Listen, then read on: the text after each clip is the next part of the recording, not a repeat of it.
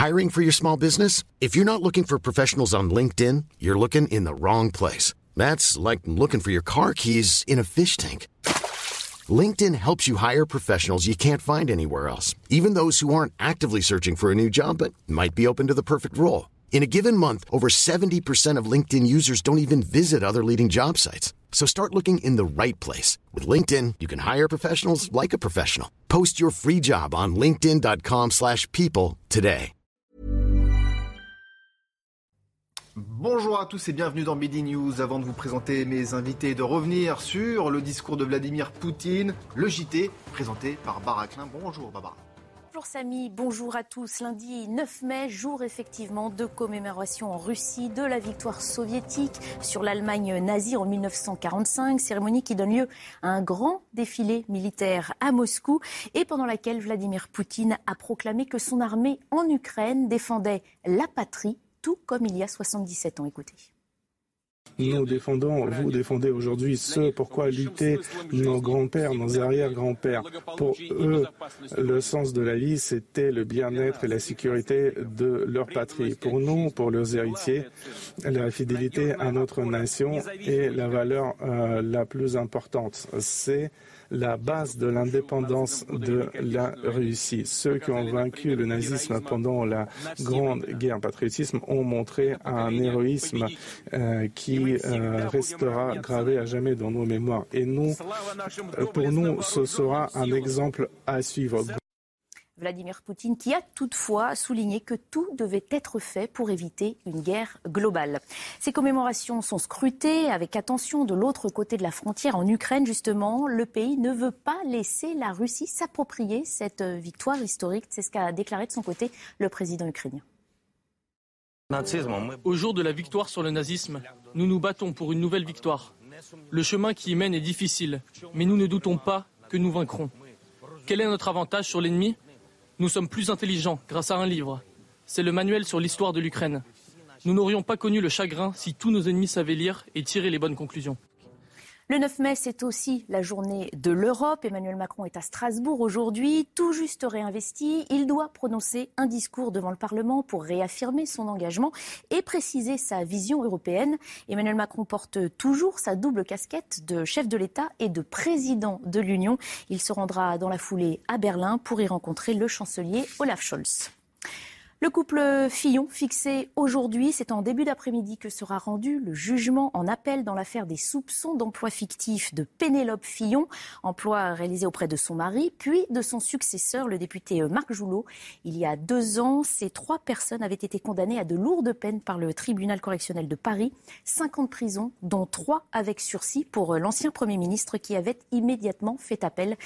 Les précisions de Noémie Schulz. Au premier jour de son nouveau procès, François Fillon s'était expliqué sur les raisons de son appel. Dire la vérité qu'il n'avait pas pu faire entendre en première instance. Il avait aussi exprimé des regrets. À l'issue des débats, il n'a pourtant pas convaincu l'accusation de la réalité du travail de son épouse comme assistante parlementaire. Les avocats généraux ont dénoncé un travail de complaisance et des faits particulièrement graves de la part d'anciens représentants du peuple. Ils ont requis une nouvelle fois la condamnation des trois prévenus, avec pour François Fillon cinq ans de prison dont un ferme, 375 000 euros d'amende et 10 ans d'inéligibilité. Une peine légèrement moins sévère que celle prononcée en première instance. Si la Cour suit ses réquisitions, François Fillon pourrait bénéficier d'un aménagement et purger sa peine de prison ferme à domicile en portant un bracelet électronique. Enfin, le monde de la nuit et de nombreuses personnalités ont rendu un dernier hommage ce matin à Régine. Les obsèques de la comédienne et chanteuse décédée à l'âge de 92 ans ont eu lieu au crématorium du Père Lachaise à Paris, en présence notamment, vous le voyez sur ces images, de Carole Bouquet, d'Anthony Delon, de Rachida Dati, Jane Birkin et de la ministre de la Culture Roselyne Bachelot. À suivre, c'est la chronique éco. Avec ce coup dur pour la balance commerciale, la France enregistre un déficit record lié à la hausse des prix partout dans le monde. On voit ça avec Eric de Ritmaten. Regardez votre programme dans les meilleures conditions avec Groupe Verlaine. L'isolation de maison par l'extérieur avec aide de l'État. Groupeverlaine.com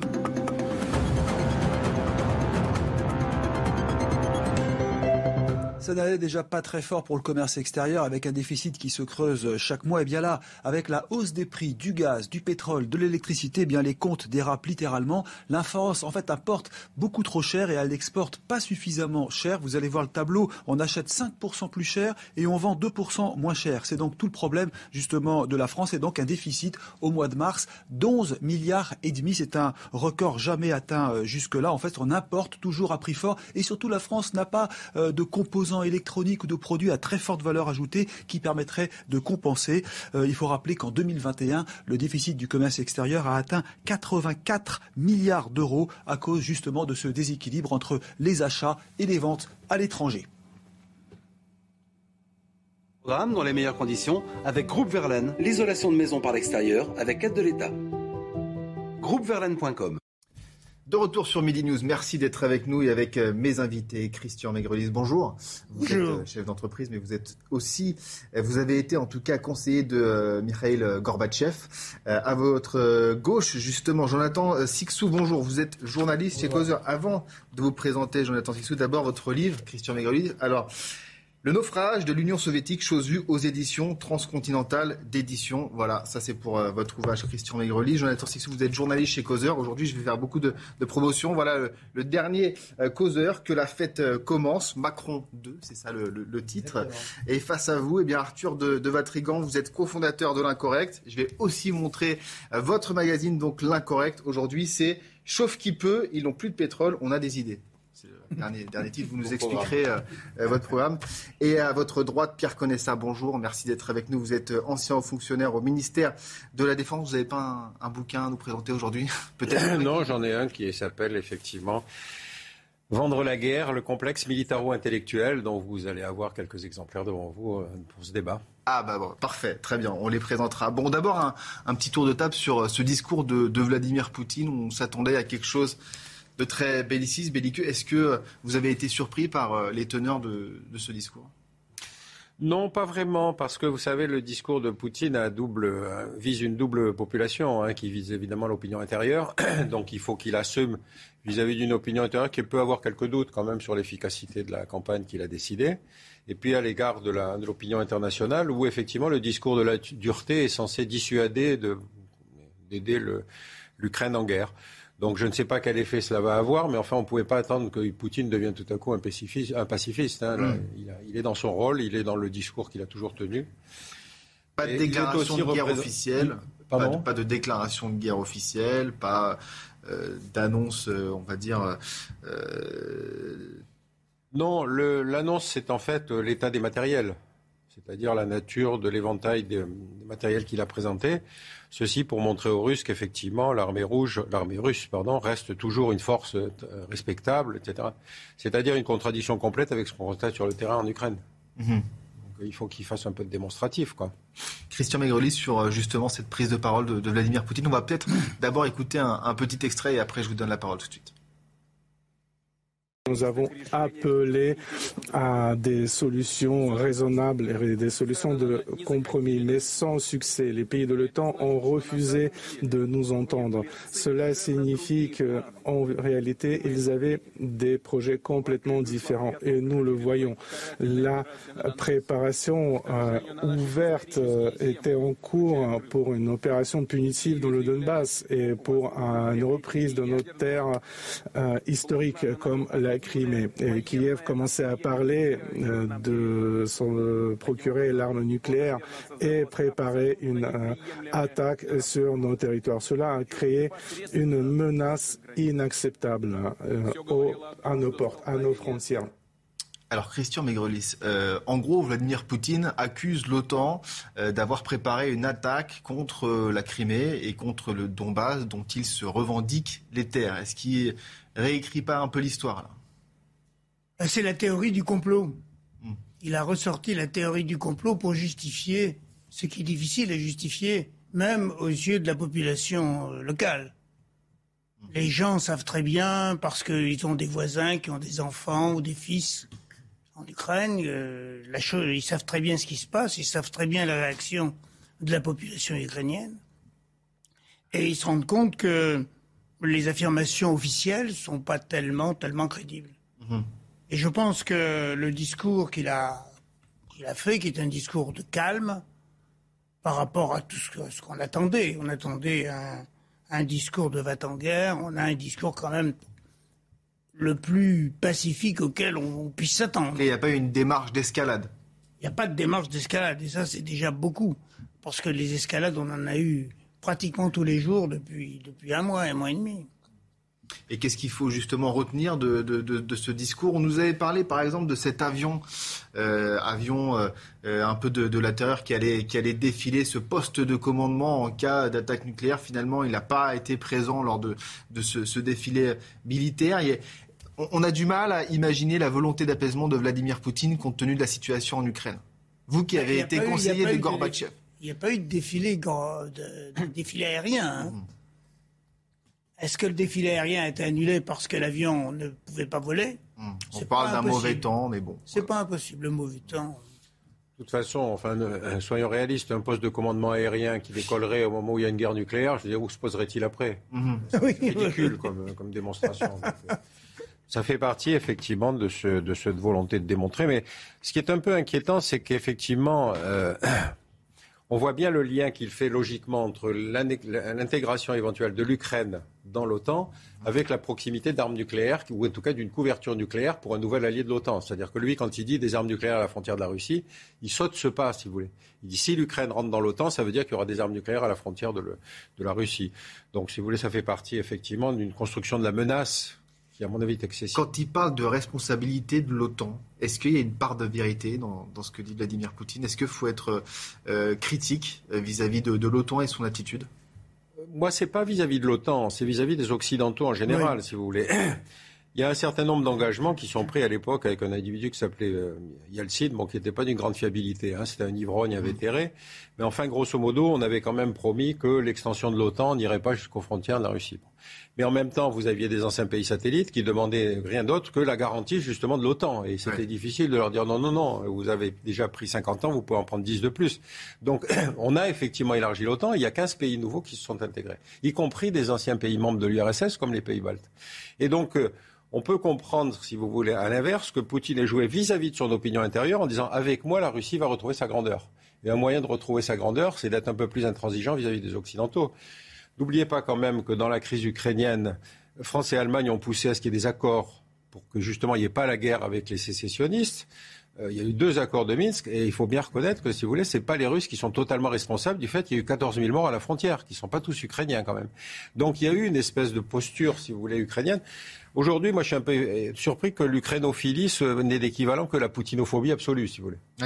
Ouais. J'ai l'impression qu'il n'y a plus, de, il y a plus de, de voie intermédiaire. Et comment vous l'expliquez justement cette euh, attitude euh, occidentale justement de, de vouloir euh, On voit aussi la Finlande qui va sans doute, enfin qui devrait en tout cas être candidate dans, dans, dans l'intégration de, de, de l'OTAN. Comment est-ce que vous l'expliquez? Est-ce que c'est une perte finalement d'influence sur, sur ces territoires-là qui, qui pousse justement l'Occident à, à, avoir ben, cette attitude? on a toujours utilisé le concept de finlandisation comme si la Finlande était un pays satellite. Non, la Finlande est un pays neutre qui avait d'ailleurs des moyens de sa défense. La Suède est un pays neutre qui a les moyens de sa défense. Donc le fait que la Finlande aujourd'hui trouve dans Poutine un individu beaucoup plus agressif, si vous voulez, que n'a été la situation de gel qui était celui de la guerre froide, on peut parfaitement comprendre que la Finlande pense à une candidature à l'OTAN. Donc Poutine s'est peut-être pas rendu compte que, si vous voulez, dans ce qu'il croyait être l'espèce de décadence des Occidentaux qui hésitaient, qui, qui qui s'interrogeaient, etc., euh, il pensait peut-être pas qu'il y aurait justement ce nouveau genre de posture, c'est-à-dire tout à coup la Suède, la Suède est une armée très très respectable. Hein. Entrer l'OTAN, c'est pas négligeable. Et donc pareil pour la Finlande, pays frontalier. Donc euh, je crois qu'il n'a pas mesuré ses effets indirects. Arthur Le Vatrigan. Euh, ce qui est intéressant, c'est qu'en effet, par rapport à ce que certains annonçaient, il n'y a pas eu de déclaration de guerre, il n'y a pas eu d'appel au conscrits, il n'y a pas eu tout ça. Par contre, il reste dans ce qu'il avait annoncé avant euh, et dans cette grande tradition un peu de réécriture de l'histoire euh, de, de, la Russie sur 45. Alors ça tombait bien, on était le 9 mai. Si vous reprenez les déclarations de l'année dernière, euh, il a expliqué Poutine que le peuple soviétique a libéré le, le peuple européen, le pays, les pays d'Europe de la peste brune. En 2012, il expliquait que notre pays a offert la liberté au peuple du monde entier. Donc il reste dans cette euh, de dénazification en expliquant que voilà, nous, nous le, le, peuple russe est le libérateur et l'opposant aux nazis.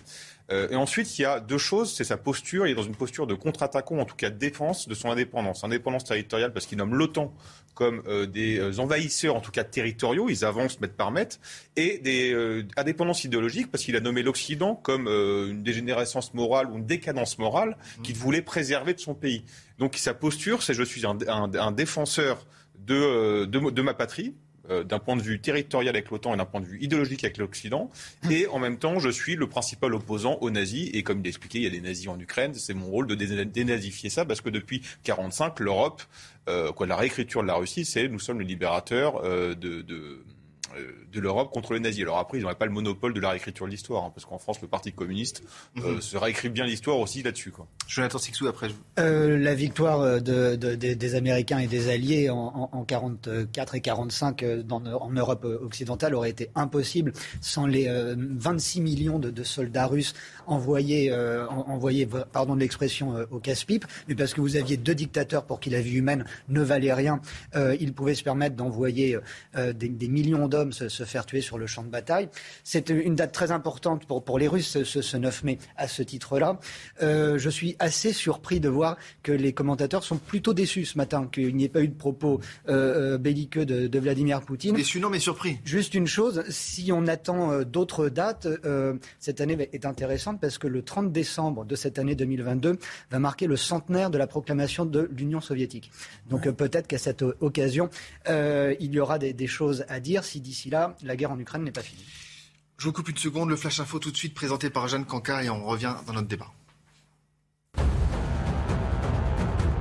Amazon jugé aujourd'hui pour avoir proposé à la vente des poupées sexuelles à l'effigie d'enfants. Le groupe américain passe ce lundi devant le tribunal judiciaire de Dieppe. Durant l'été 2020, plusieurs plaintes avaient été déposées et une enquête avait été ouverte pour exploitation d'images à caractère pédopornographique. 13 ans après le drame, le procès de la compagnie Yemenia Airways s'ouvre aujourd'hui à Paris. Dans la nuit du 29 au 30 juin 2009, le vol Yemenia 626 était abîmé au large des Comores avec à son bord 142 passagers dont 66 Français et 11 membres d'équipage. Tous ont été tués sauf une unique rescapée âgée de 12 ans à l'époque. Aujourd'hui, sur le banc des prévenus, aucun représentant de la compagnie nationale yéménite ne devrait y être assis en raison de la guerre qui déchire actuellement le pays. Pékin prend des airs de ville fantôme. De nouvelles restrictions sont mises en place face au Covid. En plus d'être limités dans leurs déplacements, des millions d'habitants doivent désormais télétravailler depuis ce matin après un nouveau tour de vis de la part des autorités. La Chine, qui est confrontée depuis maintenant deux mois à sa pire vague épidémique depuis la flambée initiale en janvier 2020.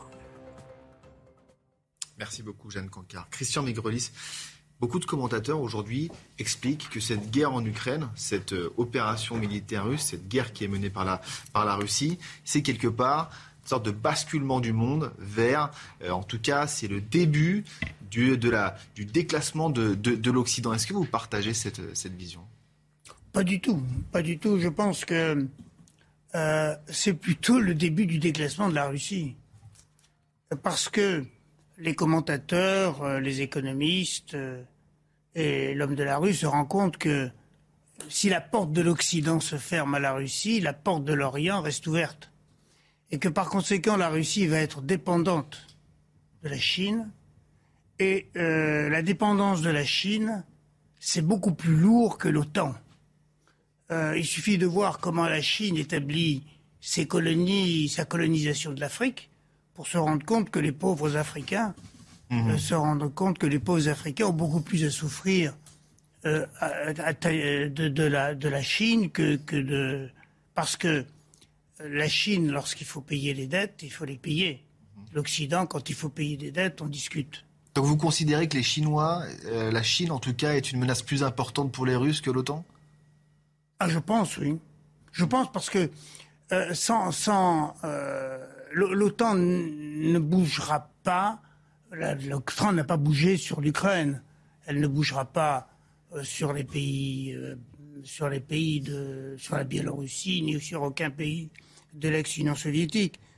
La Chine, elle a les bras libres. Et elle a en face d'elle des ressources minières et, naturelles considérables. D'autre part, elle a, elle, l'envie de, de contrôler, de d'avoir un, axe de contrôle de l'Europe maintenant que la fameuse route de la soie euh, a été bouchée. Elle n'a plus de. la ceinture de la, de la soie, comme la plexi, ne fonctionne plus très bien.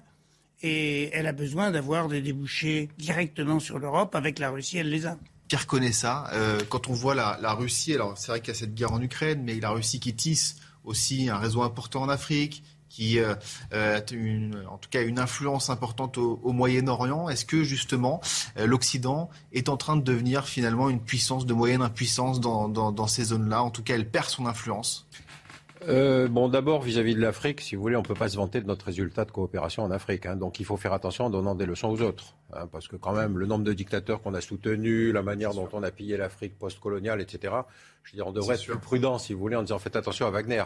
Parce que Wagner vient remplacer les soldats français au Mali, qui est le pays le plus aidé par la France. Donc il y a un petit hiatus, si vous voulez, sur lequel il faudrait s'interroger. La deuxième chose, c'est lequel les Russes sont très sensibles, c'est qu'effectivement, c'est eux qui ont tué l'Allemagne nazie. C'est-à-dire qu'il y a eu 80% des morts sont russes. 3% sont américains dans la Seconde Guerre mondiale. Vous vous rendez compte du déséquilibre? Si vous leur expliquez que non, par exemple, il y a eu un sautage très intéressant de l'IFOP qui a été fait en 45, en 62, en 80 et en 2017, quelque chose comme ça. La question était la même. Selon vous, qui a gagné, qui a vaincu l'Allemagne nazie? 1945, 60% les Russes. Et au fur et à mesure des questions, on s'aperçoit qu'en 2015, c'est les Américains 60%. C'est-à-dire que la jeu sur l'opinion consiste à faire réécrire l'histoire, mais elle n'est pas que le seul fait des Russes. Elle est aussi le fait de la manière dont on l'a réécrit nous-mêmes, dont les Américains l'ont réécrit, etc. Dernière remarque sur la question que vous posiez. Oui, cette crise est une crise de la, de la suprématie occidentale, européenne en particulier. On, on, continue à parler comme si on était la communauté internationale. Mais quand vous regardez le nombre de votes de pays qui ont condamné à l'ONU l'agression russe et ceux qui appliquent les sanctions, vous, il vous en manque 50. Ça veut bien dire que ces pays, notamment les pays africains, considèrent que ça, c'est votre guerre, à vous Européens. C'est pas une guerre planétaire. Et enfin, la Chine, j'y ai passé un an euh, quand j'étais stagiaire. J'avoue, j'aime pas prendre la parole à la place des Chinois. Si vous voulez. Ils ont leur propre vision du monde. Et on ne peut pas les, les instrumentaliser non, mais s'ils font ça, c'est parce qu'ils pensent à ça. Ils ont qu'un seul souci, c'est le développement économique de la Chine, les politiques de la Chine. Mais par exemple, quand on parle de sanctions internationales, en fait, il faudrait parler de sanctions occidentales. Ah bah bien entendu, bien entendu. Et ça change tout finalement. Ah bah bien entendu. Oui, mais on, est, on a l'impression qu'on est le monde. Donc évidemment, c'est évident que les Russes vont plier. Mais on n'est pas le monde. Même euh, regardez tous les populistes qui ont été élus, que ce soit au Brésil, en Hongrie, etc. Ils sont tous à rechigner parce qu'ils estiment qu'ils n'ont pas à payer les sanctions d'une politique qu'ils ne partagent pas. Donc je crois qu'il est temps de recaler un peu les horloges et de se dire non, non, mais il ne faut pas croire à chaque fois, parce qu'on n'a pas fait que le bien. Depuis 91, depuis la disparition de l'URSS, l'URSS, on a fait une trentaine d'interventions militaires parce qu'on se pensait le gendarme de la planète. Vous croyez que les autres considèrent que nous sommes le gendarme de la planète avec ce qu'on a fait en Syrie, en Irak et en Libye?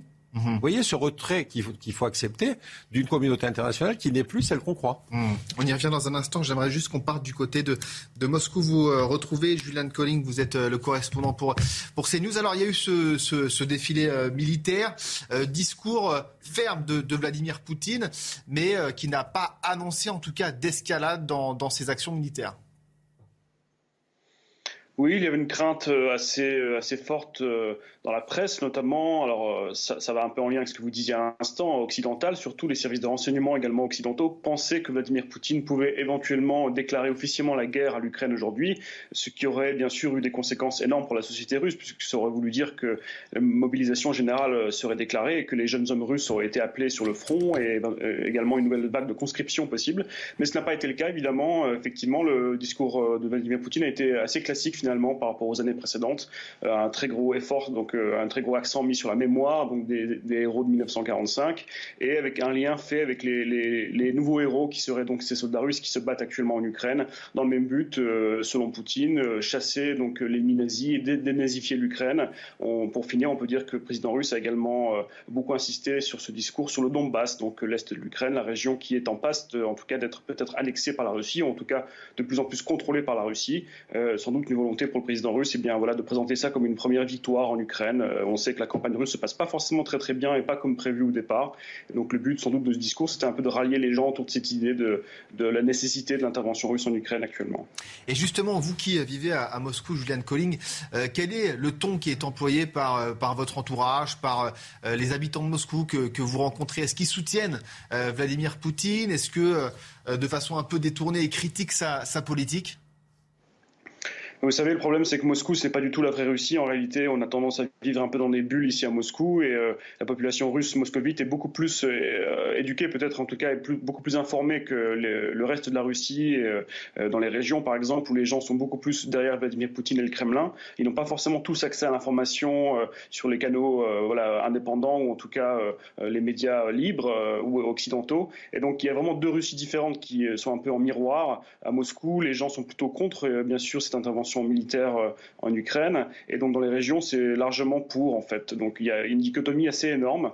Euh, donc c'est difficile de prendre mon exemple à moi, si vous voulez, comme, euh, comme parlant pour la Russie. Mais en tout cas, ce qui est sûr, c'est que les sondages, même les plus indépendants, montrent qu'une grosse majorité de Russes, en tout cas, soutiennent l'action du Kremlin, même s'ils ne soutiennent pas forcément le fait de tuer des Ukrainiens ou de, voilà, de bombarder des villes. ils sont de manière patriotique, ils se, toujours se rassemblent derrière le Kremlin et les choix de Vladimir Poutine, qui est toujours très soutenu, bien sûr, lui-même. Merci beaucoup Julian Colling pour, euh, pour ces précisions et pour vos explications depuis, euh, depuis Moscou. On marque une toute petite page de pub et on reviendra dans un instant sur, sur cette thématique et j'aimerais qu'on revienne aussi avec vous Arthur de Vatrigan et, Jonathan sur cette, euh, cette histoire de l'Occident qui est en, phase en tout cas de, déclassement. tout de suite. De retour sur Midi News avant de reprendre notre débat, le Flash Info présenté par Jeanne Cancard. Les époux Fillon seront fixés d'ici une heure sur leur sort en appel dans l'affaire des soupçons d'emploi fictif à l'Assemblée nationale. La justice doit se prononcer pour la deuxième fois. En première instance, l'ancien Premier ministre avait été condamné en juin 2020 à cinq ans d'emprisonnement, dont deux enfermes. Le couple, qui conteste toujours les accusations, ne sera pas présent au prononcé de la décision à 13h30 à la Cour d'appel de Paris. C'est un projet qui fait polémique. La préfecture de la Seine-Maritime autorise le stockage des déchets du Grand Paris dans une carrière près de Rouen et le, le village voisin Bardouville sera lui traversé pendant 4 ans par des centaines de camions qui achemineront les poubelles. Entre les habitants et le préfet, le bras de fer est engagé. Le préfet qui a en partie rétropédalé, les camions ne pourront pas finalement circuler les week-ends, une mesure jugée insuffisante pour les opposants. Pour sa première, Verstappen triomphe à Miami où il a remporté hier le Grand Prix de Formule 1. Il aura fallu moins de 10 tours au champion du monde en titre pour prendre les rênes de la course devant Charles Leclerc qui conserve lui tout de même la tête du championnat du monde. Merci beaucoup, Jeanne Cancard. Arthur de Vatrigan, on expliquait que justement les sanctions internationales, c'était des sanctions occidentales. Et que finalement, bah, la Russie pouvait très bien s'en sortir. Bien sûr, ils vont être pénalisés économiquement, mais ils vont s'en sortir avec euh, le nouveau business qu'ils ont développé avec les pays qui ne sont pas alignés, en tout cas, avec les États-Unis. Bah, il y a une nouveauté, en fait, depuis une vingtaine d'années, c'est que la réception du message occidental a changé. Et non seulement il a changé, il y a un refus du message occidental dans beaucoup de pays, hein, la Chine, la Russie, nos pays voisins, des pays musulmans. Mais non seulement on le refuse, mais en plus on l'argumente pourquoi on le refuse et on propose un contre-modèle de société. C'est-à-dire que le Quand principe, vous dites c'est euh, les pays qui refusent le modèle occidental disent je veux pas de ce modèle-là, c'est une idéologie, je vous propose un contre-modèle et ils argumentent sur le pourquoi on refuse. Et ça n'existait pas il y a une ça existe depuis 15-20 ans ça. Avant ça n'existait pas. Donc c'est-à-dire qu'on officialise un contre-modèle et que l'Occident n'est plus le centre du monde. Euh, ça veut dire qu'il y a une, euh, c'est-à-dire qu'on nie le principe, le caractère universel des principes, simplement. C'est, plus un, caractère universel, c'est, une idéologie, et donc on s'oppose à une idéologie, et c'est ce qu'a expliqué euh, Vladimir Poutine en disant voilà, c'est une décadence morale, et je veux préserver ma patrie de ça. Et, donc derrière, c'est une nouvelle donne géopolitique forcément, parce qu'à partir du moment où on découvre que bah, le modèle occidental n'est pas le modèle par principe qui peut être dupliqué. Euh, la démocratie, c'est pas un truc qu'on duplique. Les, droits de l'homme, c'est pas un truc qu'on duplique. Il faut qu'il y ait une racine culturelle commune. Il faut qu'il y ait quelque chose. On découvre que ça marche pas. Bon, euh, enfin. Et donc, à partir du moment où officiellement on s'oppose, bah, l'Europe n'est plus quoi. Le, modèle occidental n'est plus le modèle central ou le modèle principal ou le modèle de vérité. Et donc derrière, forcément, ça change une donne géopolitique, ça change une donne économique et ça change une donne politique. Pierre Connaissant et ensuite Jonathan Sixou. oui, je crois que si vous voulez, cette, rappelez-vous le passé. 48, quand on adopte la Charte internationale des droits de l'homme, charte internationale des droits de l'homme. On a les deux pays coloniaux que sont la France et la Grande-Bretagne, l'Amérique qui est raciste et ségrégationniste, la Russie de Staline, la Chine de Chiang Kai-shek. Donc dans le genre euh, politique des droits de l'homme, si vous voulez, c'est faites ce que je dis, faites pas ce que je fais. la deuxième remarque, effectivement, c'est qu'aujourd'hui, notamment avec le développement des mouvements LGBT, on a une espèce de diplomatie qui devient expansive. L'autre fois, j'ai été invité dans un débat parce qu'on reprochait au président Macron d'aller rencontrer Orban. Et j'avais en face de moi quelqu'un qui disait, mais regardez Orban, comment il tresse, c'est des transgenres, c'est machin, etc. Je disais, mais attendez, Orban, il vient d'être élu deux fois. Donc, je veux dire, qu'est-ce qu'on privilégie dans l'histoire? Le fait que ce type soit représentatif de son pays ou on arrive avec une liste de grief pour lui dire qu'il n'est pas bien? Donc cette espèce de moralisme... Et ça fait partie des fondamentaux, des valeurs de l'Union européenne Non, c'est des parties ce sont des fondamentaux nouveaux nouveau. Et donc, il faut quand même bien au moment le relativiser, parce qu'encore une fois, il y a, quand Orban devient président, ou il y a 20 ans, quand il, est, il entre dans l'Union européenne, personne ne parlait des transgenres. Mhm. Donc il aurait fallu à ce moment-là faire des cases blanches en lui disant attendez, il va falloir que vous remplissiez tout ça quand ça apparaîtra. Donc cette espèce de machine de à donner des leçons de droits de l'homme à peu près partout sur la planète, quand on a un passif comme le nôtre, c'est-à-dire on fait un peu plus prudent. Je vous l'ai dit pour l'Afrique, je vous le dis pour les droits de l'homme avec la colonisation, etc. Jonathan Sixou. Moi, je remarque que euh, la Russie, depuis 2014, euh, prouve sa capacité de rebondissement. La guerre en Ukraine, avec l'Ukraine, elle n'a pas commencé le 24 février, elle a commencé il y a huit ans. Euh, il y a eu les sanctions imposées par euh, la France, notamment, moteur euh, en la matière, euh, principalement l'agriculture déjà à l'époque. La Russie a montré qu'elle a redécouvert qu'elle était capable de faire du fromage, qu'elle était capable de, de, de, produire des, des, des, fruits et légumes. Et les marchés de Moscou sont pleins depuis 2014 de produits uniquement ou exclusivement russes. Mmh. C'est un exemple en soi assez important préparé, tout simplement. Euh, il y a un petit détail dans les, dans les images du défilé de, de ce matin qui est amusant à relever.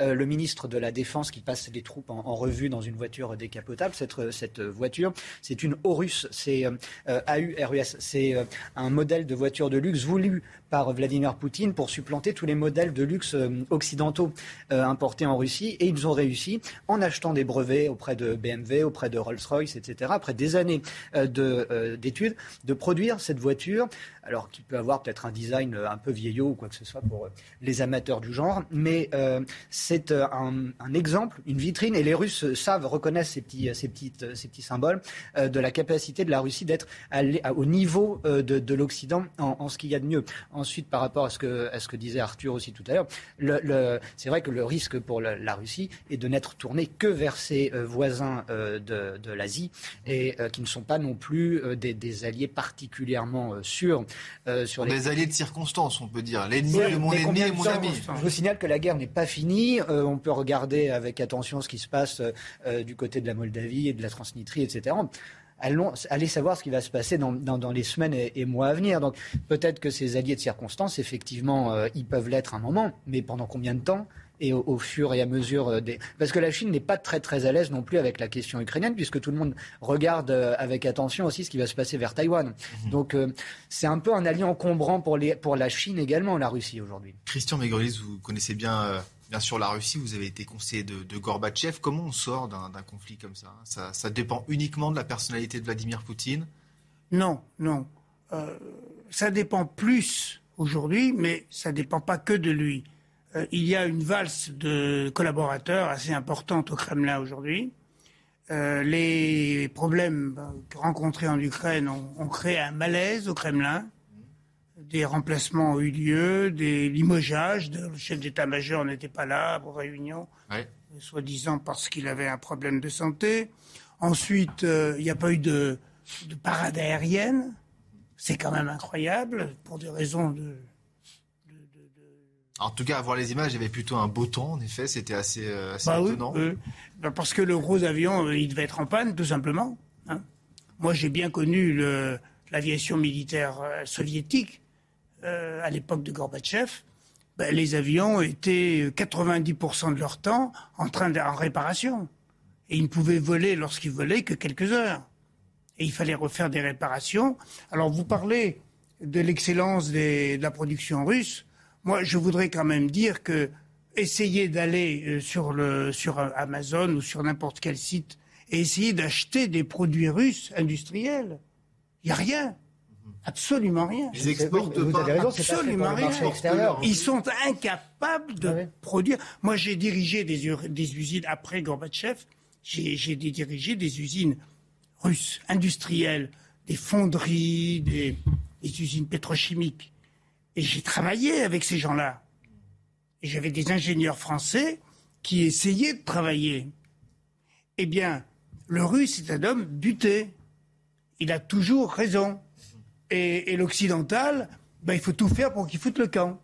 Alors on ne se bat pas contre la matière, on se bat entre nous pour savoir qui a raison, le tube a, le tube a claqué, pourquoi est-ce qu'il a claqué, c'est ta faute, c'est la mienne, mais non, c'est les Français, etc.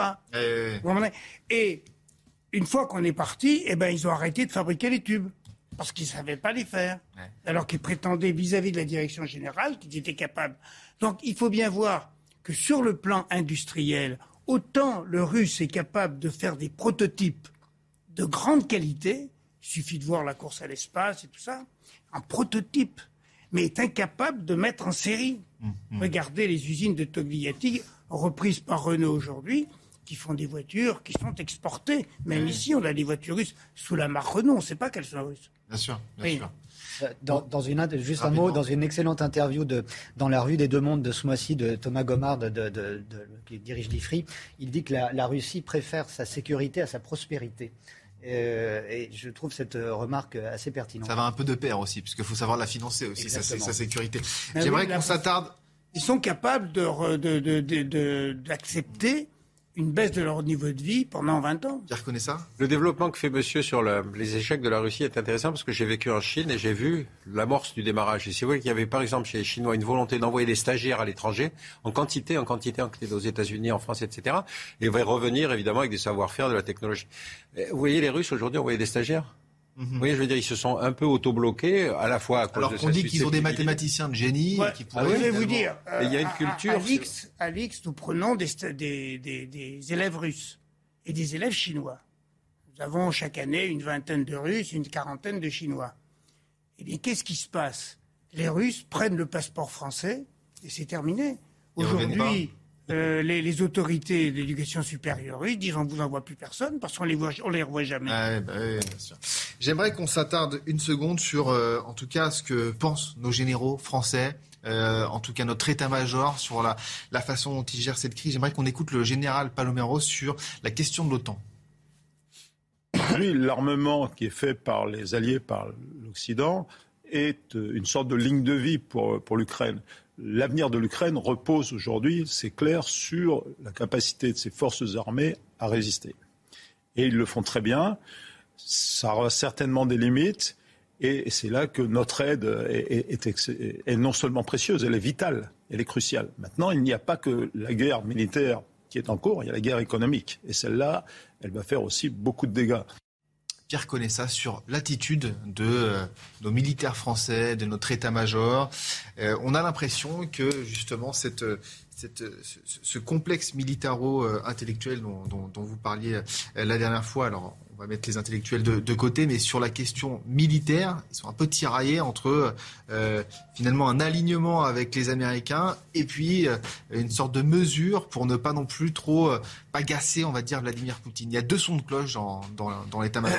Il faut reprendre le, cours du moyen terme, si vous voulez. Rappelez-vous, quand l'URSS s'écroule, on parle de, comment dire, de recueillir les dividendes de la paix. Les dividendes de la paix, ça voulait dire on va désarmer, on va réduire la taille des armées, on va professionnaliser, etc. Chose qui s'est passée sans grande difficulté, encore qu'on ait fait beaucoup d'opérations extérieures. C'est-à-dire qu'on a continué à être une espèce d'acteur militaire. Je parle des Occidentaux, hein, pas spécialement de la France. Et tout à coup, face à la crise en Ukraine, on s'aperçoit qu'il n'y a plus de stock, que si on veut en livrer, ben, il faut repasser des commandes. Euh, si on veut livrer des Césars, il faut les prendre dans, l'armée de terre. Enfin, voyez, donc on est dans cette situation où on a atteint l'étiage. donc, effectivement, c'est la ligne de vie pour les Ukrainiens. Mais s'il y a une, un deuxième round, euh, là, je crois qu'il y a quelque chose qui, qui est à ressaisir et qu'il faut qu'on le reprenne en compte pour pouvoir effectivement aller, euh, comment dire, aller dans une posture, si vous voulez, où effectivement ça donne du, de la consistance à la, à la, volonté de se défendre des Occidentaux. Je reviens une minute sur quelque chose qui, dans la tête des Russes, peut paraître effectivement assez choquant. Rappelez-vous l'affaire Skripal et l'affaire Khashoggi. Hmm. L'affaire Skripal, on prend des sanctions immédiatement. Comment Il a essayé d'assassiner un ancien officier du KGB à Londres, etc. Sanctions. Euh, Khashoggi, les Saoudiens découpent en morceaux dans leur consulat. C'est un type, un truc d'écarissage. C'était une boucherie. On n'a pris aucune sanction. Comment voulez-vous, au bout du compte, qu'on continue à donner des leçons à la planète? Et, du coup, ça, en tout cas, le politique perd en, crédibilité parce qu'il y a cette, en tout cas, cette, ce traitement à géométrie variable face, euh, face à l'atrocité et face justement aux droits de l'homme qui ne sont pas respectés.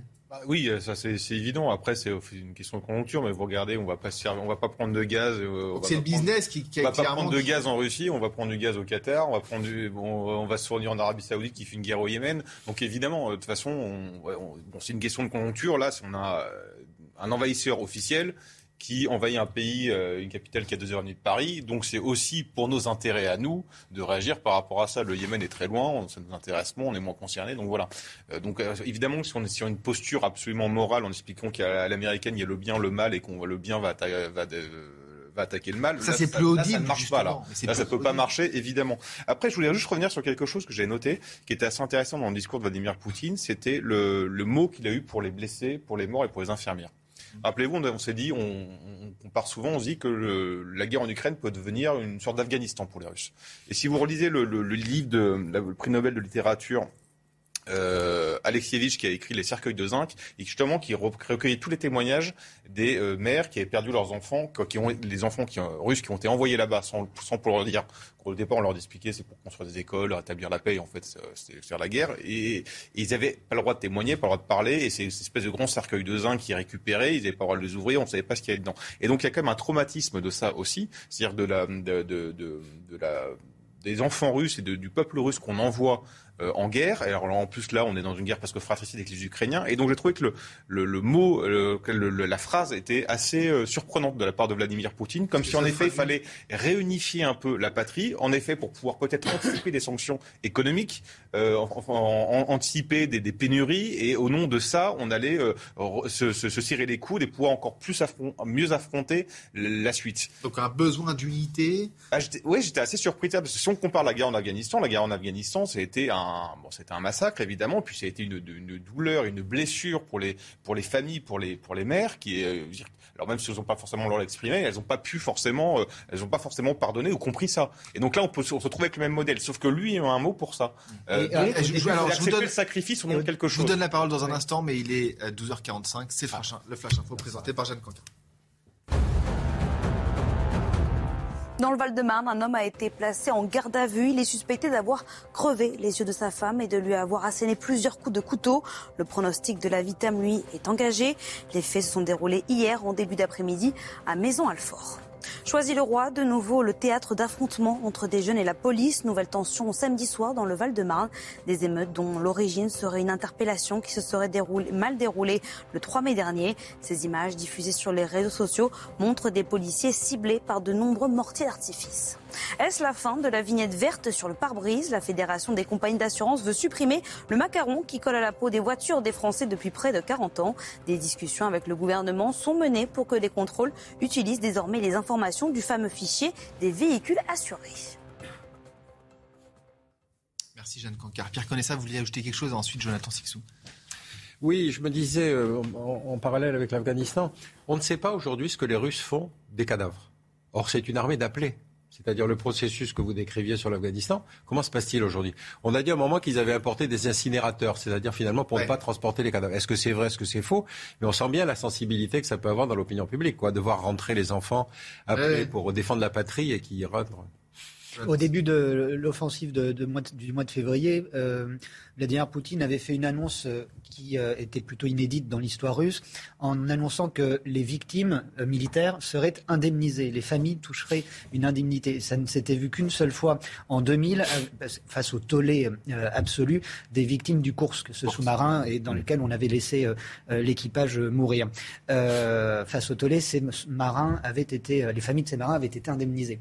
Et là, avant même d'envoyer ses troupes, Poutine nous dit, dit aux familles s'il y a des victimes, elles seront indemnisées. C'est vrai que la Russie ne, fait pas beaucoup de promotion, ne montre pas d'images de, de, cercueils euh, rendus aux, victimes. Il y a eu quelques images, quelques photos qui ont circulé de, effectivement de incinérateurs montés sur des, des chenilles de char euh, sur le terrain, mais on ne sait pas trop si c'est pour des êtres humains, si c'est pour du matériel. C'est très trouble et c'est vrai que ni les uns ni les autres n'ont vraiment intérêt à communiquer sur, euh, sur ça. C'est un sujet éminemment délicat et c'est pas très vendeur, pardonnez-moi le, le, terme, euh, aussi bien pour les Ukrainiens que pour les Russes d'ailleurs. Christian Megrelis Je voudrais revenir au début de cette, de cette offensive. Sur les 150 000 soldats qui encerclaient le pays, l'Ukraine, il y avait 50 000 appelés, minimum. C'est-à-dire des, garçons qui faisaient leur service militaire, 18, 20 ans, 21 ans. Et ces 50 000 ne comprenaient pas, en entrant, pourquoi on allait en Ukraine. Et on a saisi dans les vidéos, à droite, à gauche, des conversations entre des Ukrainiens sur la route et puis le type qui était sur son Mhm. char, qui demandait presque son chemin, quoi. Et, les Ukrainiens qui leur disaient, écoutez, la, route, euh, la route de Kiev, c'est de l'autre côté, rentrez à Moscou, on ne veut pas vous voir. Oui, mais on vient vous libérer des nazis. Où sont les nazis? Et et à ce moment-là, au bout de deux ou trois semaines, euh, Poutine a dit, on fait un changement de combattants, on va retirer les plus jeunes parce qu'ils sont trop jeunes et on va mettre des gens plus expérimentés. Donc il a retiré les appelés et qu'est-ce qu'il a fait venir? Il a fait venir les gens de Touva, les gens du lac Baïkal, c'est-à-dire des turcophones et des mongols, des mongols et des turcs d'origine, enfin je veux dire des Russes, mais d'origine mongole et russe, et, et qui sont arrivés là et on leur a, on leur a dit euh, il faut se battre contre. Ils se sont battus parce que ce sont ils se sont comportés comme des mercenaires. Et l'affaire de des charniers qu'on a trouvés, Ouais. ce sont pas des Russes ethniques qui l'ont fait, mais ce sont ces gens-là. On connaît même le nom du colonel. hein. Bon.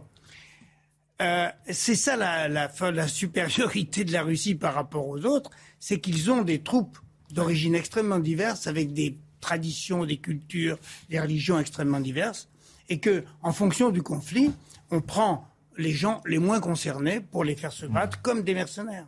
Et c'est ce qui se passe aujourd'hui. L'essentiel des troupes qui se battent ne sont pas là, comme dit Poutine, pour défendre la terre de la patrie, mais simplement parce qu'on les paye et qu'il faut se battre et que qui sont des mercenaires. Ils Bien sûr. comportent comme des mercenaires. Pierre Conessa, vous avez écrit un livre justement sur euh, le complexe, en tout cas l'influence euh, du complexe militaro-intellectuel. Il nous reste 4 minutes. J'aimerais que vous euh, nous expliquiez en fait cette, euh, cette idée que vous avez écrite.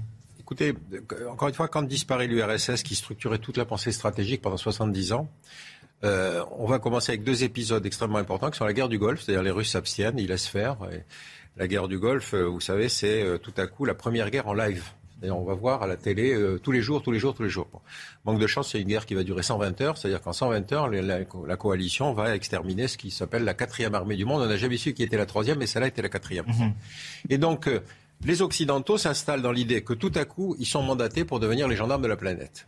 Et à partir de ce moment-là, apparaissent justement sur les plateaux de télé à la fois des gens qui reviennent de ce truc sur place, qui ont fait des reportages, des intellectuels médiatiques, des humanitaires qui disent il faut absolument aller là-bas. L'argumentaire est en général on ne peut pas ne pas. Avec une double négation, comme ça vous êtes sûr d'apparaître tout, euh, tout, un- tout argument contraire. Et on commence par exemple avec la Somalie. La Somalie, on dit regardez, c'est scandaleux, il y a des chefs de guerre qui pillent les convois humanitaires. Oh, incroyable, scandaleux.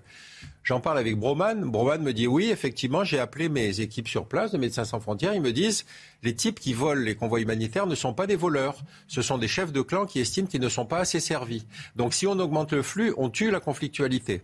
Dis, bah, très bien. Il va à Bruxelles, il va à New York, il plaide cette cause. Pendant ce temps-là, Kouchner, ancien humanitaire devenu ministre, décide l'intervention militaire. Donc vous voyez que cette perversion de l'utilisation, de la surutilisation du militaire pour résoudre des crises a commencé d'assez loin. Et donc vous avez effectivement, d'ailleurs sur l'Ukraine, depuis le début, j'ai compté, je crois que sur les six plateaux télé de chaîne d'info en continu, j'ai vu défiler à peu près 150 personnes. Vous saviez pas qu'on avait autant de spécialistes de l'Ukraine et de la Russie en France. Et ben voilà, c'est parce que dorénavant, c'est l'apparition télé qui fait l'expertise, c'est pas le contraire. C'est-à-dire que vous euh, dénoncez quelque part tous ces intellectuels qui sont, selon seulement. vous, des en guerre. Ah, absolument, oui, oui, bien sûr. Et puis la différence, c'est qu'à la différence de leurs grands ancêtres, ils ne vont pas eux-mêmes. BHL, il va jamais faire la guerre. Par contre, euh, Debré ou par contre euh, Malraux, si vous voulez, ils prenaient effectivement euh, des risques. Là, on n'en a aucun. Quand BHL va effectivement au Odessa, il prend un pot de peinture et il trace liberté, égalité, fraternité. Acte de bravoure s'il en est. Donc je veux dire, vous voyez un peu ce, ce décalage. Et ensuite, il revient. Vous savez, les, les copains militaires me expliquaient qu'à Sarajevo, ils l'avaient surnommé UHS, une heure à Sarajevo. bon, écoutez, ça vous dit tout. Ça veut dire que la- le pouvoir, il se trouve ici. Oui, mais est-ce que le politique, justement, suit quelque part cette. euh, Est-ce que ça a une réelle influence C'est ça? Parce que Emmanuel Macron, depuis l'Élysée ou le. Parlement, ou le, le chef, les, chefs- les chefs d'État- On, a l'exemple effectivement Kadhafi. hein. d'une manière générale, si vous voulez, l'échéancier international n'est plus guidé par la nature de la crise, il est guidé par l'échéancier électoral interne. Ça veut dire, est-ce que je gagne des points si je décide d'une intervention militaire? Ça marche toujours la notion de chef de guerre. Donc on a vu des individus, Chirac qui lui, par contre, savait ce qu'était faire le service militaire, il avait fait la guerre en Algérie, qui décide de ne pas aller en Irak Il est immédiatement rattrapé par ses deux successeurs qui disent Oh là là, on ne peut pas laisser faire, il faut absolument rattraper les Américains en Irak avec la catastrophe que ça a signifié. Donc vous voyez bien qu'on est sur quelque chose où la dimension médiatique de la prise de parole, si vous voulez, est importante. Quand on avait en face de soi un ancien gaulien, gaulliste qui disait non, on ne faut pas, cette guerre est une erreur, on a eu le French bashing, on a eu tout ça. Et le French bashing, c'était qui? C'était les intellectuels américains qui expliquaient qu'on était des couards, des traîtres, qu'on n'avait jamais rien compris. Christian juste euh, en, un mot, il reste 20 secondes. Vous partagez cette analyse? Un peu, oui. Un peu. Mais pour la France. Hein. Mhm. Et la France n'est qu'un petit élément dans un ensemble beaucoup plus important. Nous sommes. Poutine nous dit euh, vous, les Européens, vous êtes les vassaux des Américains. Et je trouve que Poutine n'a pas tout à fait tort. Hein, et que l'activisme de ces intellectuels participe de cela. Parce que cet activisme, il est partagé par les activistes aux États-Unis. Il y a une école d'activisme d'ultra-gauche ou, euh, d'ultra droit de l'homme qui fait que toute décision politique est vue à cette aune-là. Mais à l'inverse, on a eu les néoconservateurs, si vous voulez, qui étaient effectivement eux aussi mais des bellicistes. C'est-à-dire qu'ils expliquaient qu'il fallait absolument que l'ordre américain règne sur la planète. Rappelez-vous la décennie 91, on explique le choc des civilisations. Comme par hasard, les deux civilisations agressives, c'est la civilisation musulmane et la civilisation asiatique. Et c'est nous qui faisons 30, 30 interventions militaires. Donc il y a un petit décalage entre la réalité et le, Merci, merci en tout cas à, tous les quatre. Euh, Jonathan et Arthur, vous restez ici. Merci en tout cas Pierre Connaissa d'être venu sur, euh, sur notre plateau. Merci euh, Maigrelis. Je rappelle votre ouvrage de naufrage de l'Union soviétique, chose vue aux éditions transcontinentales d'édition. Et votre ouvrage, Pierre Connaissa Vendre la guerre, le lobby militaro-intellectuel. Aux éditions? De l'Aube. La pub tout de suite. Merci. Merci. De retour sur Midi News avant de reprendre nos débats, le point sur l'actualité avec vous, Barbara Klein. Rebonjour. Bonjour Samy, bonjour euh, à tous. Lundi 9 mai, c'est un jour de célébration en Russie de la victoire soviétique sur l'Allemagne nazie en 1945, commémoration qui donne lieu à un grand défilé militaire à Moscou. Lors d'une allocution, Vladimir Poutine a toutefois souligné que tout devait être fait pour éviter une guerre globale. Écoutez. Nous chérissons la mémoire de ceux qui ont permis de vaincre le nazisme. Et nous devrons être vigilants et faire tout pour qu'une guerre globale ne se répète pas. Et malgré euh, toutes les contradictions qu'il peut y avoir dans les relations internationales, la Russie a toujours défendu la création d'un système de défense internationale indivisible. Et direction Moscou, justement, pour retrouver sur place notre correspondante Juliane Colling. Bonjour euh, Juliane. Certains s'inquiétaient hein, que Vladimir Poutine euh, prétexte de cette date pour déclarer officiellement la guerre à l'Ukraine. Finalement, il semble plutôt euh, s'inscrire dans une désescalade. C'est peut-être un peu rapide pour parler de désescalade réellement, puisque, euh, rappelons-le tout de même, le discours de Vladimir Poutine est resté extrêmement ferme, notamment euh, face à sa bête noire, l'Occident, bien sûr, le bloc occidental. Vladimir Poutine a répété un peu les éléments de langage habituels, le discours matraqué par le Kremlin depuis euh, déjà le mois de novembre, en fait, depuis le début de cette crise ukrainienne, à savoir que toutes ces situations, c'était la faute en réalité des États-Unis et de l'Occident, qui n'avaient pas pris la main tendue par la Russie et pas accepté, pas discuté les propositions de, de sécurité qui avaient été avancées par la Russie à l'époque. Et donc euh, voilà, c'est un discours assez ferme euh, vis-à-vis de ses opposants donc, euh, et donc de l'Occident, de la part de Vladimir Poutine. Mais il est vrai qu'effectivement, certaines sources estimaient que c'était tout à fait possible que le président russe annonce aujourd'hui eh une vraie déclaration de guerre à l'Ukraine, ce qui aurait signifié la mobilisation générale de tous les réservistes et également une conscription massive de jeunes hommes russes pour aller combattre. Et c'est ce qui faisait beaucoup peur à Moscou ces derniers jours. Ce n'est pas le cas, donc petite, petit sursis peut-être, en tout cas petit, petit désescalade effectivement. Sans doute que Vladimir Poutine a, compris que l'opération militaire ne se passait pas forcément comme prévu euh, euh, en, Ukraine et donc il fallait peut-être un peu ralentir sur donc, les grands objectifs pour l'instant pour la Russie. Merci beaucoup, euh, Julian Colling, en direct de Moscou. Le 9 mai, c'est aussi la journée de l'Europe. Emmanuel Macron est à Strasbourg aujourd'hui, tout juste réinvesti. Il doit prononcer un discours devant le Parlement pour réaffirmer son engagement et préciser sa vision européenne. Emmanuel Macron, on le rappelle, porte toujours une double casquette, celle de chef de l'État français et celle de président de l'UE. Il se rendra dans la foulée à Berlin pour y rencontrer le chancelier allemand. Retour en France, où cette semaine va bien, ressembler à l'été. Le beau temps est de retour hein, sur tout le territoire, euh, comme vous le montrent ces images qui nous viennent de Marseille. Et avec le soleil, c'est la chaleur qui s'installe aussi, avec des températures semblables à celles du mois d'août. Regardez, il fera 27 degrés à Paris cet après-midi, 29 à Bordeaux et 26 à Lyon. Le monde... Euh, ah voilà, les températures, elles arrivent. Le monde de la nuit et de nombreuses personnalités ont rendu hommage euh, ce matin pour la dernière fois à Régine. Les obsèques de la chanteuse et comédienne décédée à l'âge de 92 ans ont eu lieu au crématorium du cimetière du Père Lachaise à Paris, en présence notamment de Carole Bouquet, Anthony Delon, Rachida Dati, Jane Berkin ou bien encore la ministre de la Culture Roselyne Bachelot. On termine avec un mot de sport en Formule 1 avec la première édition du Grand Prix de Miami euh, hier qui a vu euh, Max Verstappen s'imposer pour la troisième fois de la saison. Le champion du monde en titre s'est débarrassé de son principal adversaire Charles Leclerc dès les premiers tours. Voilà pour l'info. Retour au débat avec Samis Faxi et ses invités. Regardez la chronique sport avec Screwfix. Plus de 10 000 produits de qualité pour les pros.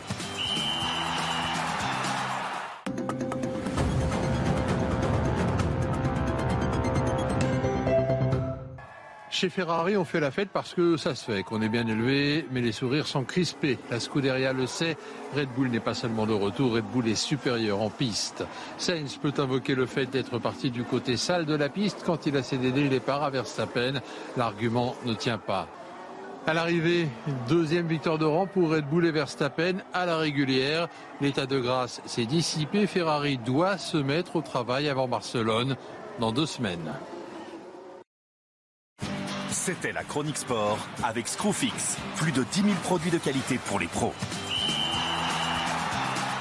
De retour sur Midi News, merci d'être avec nous. Merci aussi à mes invités d'être sur ce plateau. Jonathan Sixou, journaliste chez Causeur. À vos côtés, Harold Diman, journaliste international CNews. Merci de nous avoir rejoints. Arthur de Vatrigan, cofondateur de l'Incorrect. Et on accueille Luc Gras. Bonjour, vous êtes politologue. Avant de revenir sur les questions internationales, j'aimerais qu'on fasse euh, une petite parenthèse sur ce qui s'est passé avec Amazon, parce que Amazon est jugé euh, à partir d'aujourd'hui au tribunal judiciaire de Dieppe. Le groupe américain comparé pour avoir mis en vente des poupées sexuelles à l'effigie euh, d'enfants. Adrien Taquet, le, secrétaire d'État chargé de l'enfance et des familles, avait demandé le retrait immédiat de ces poupées. Alors comment de tels produits peuvent-ils se retrouver sur Internet? Élément de réponse avec Sybille Delettre.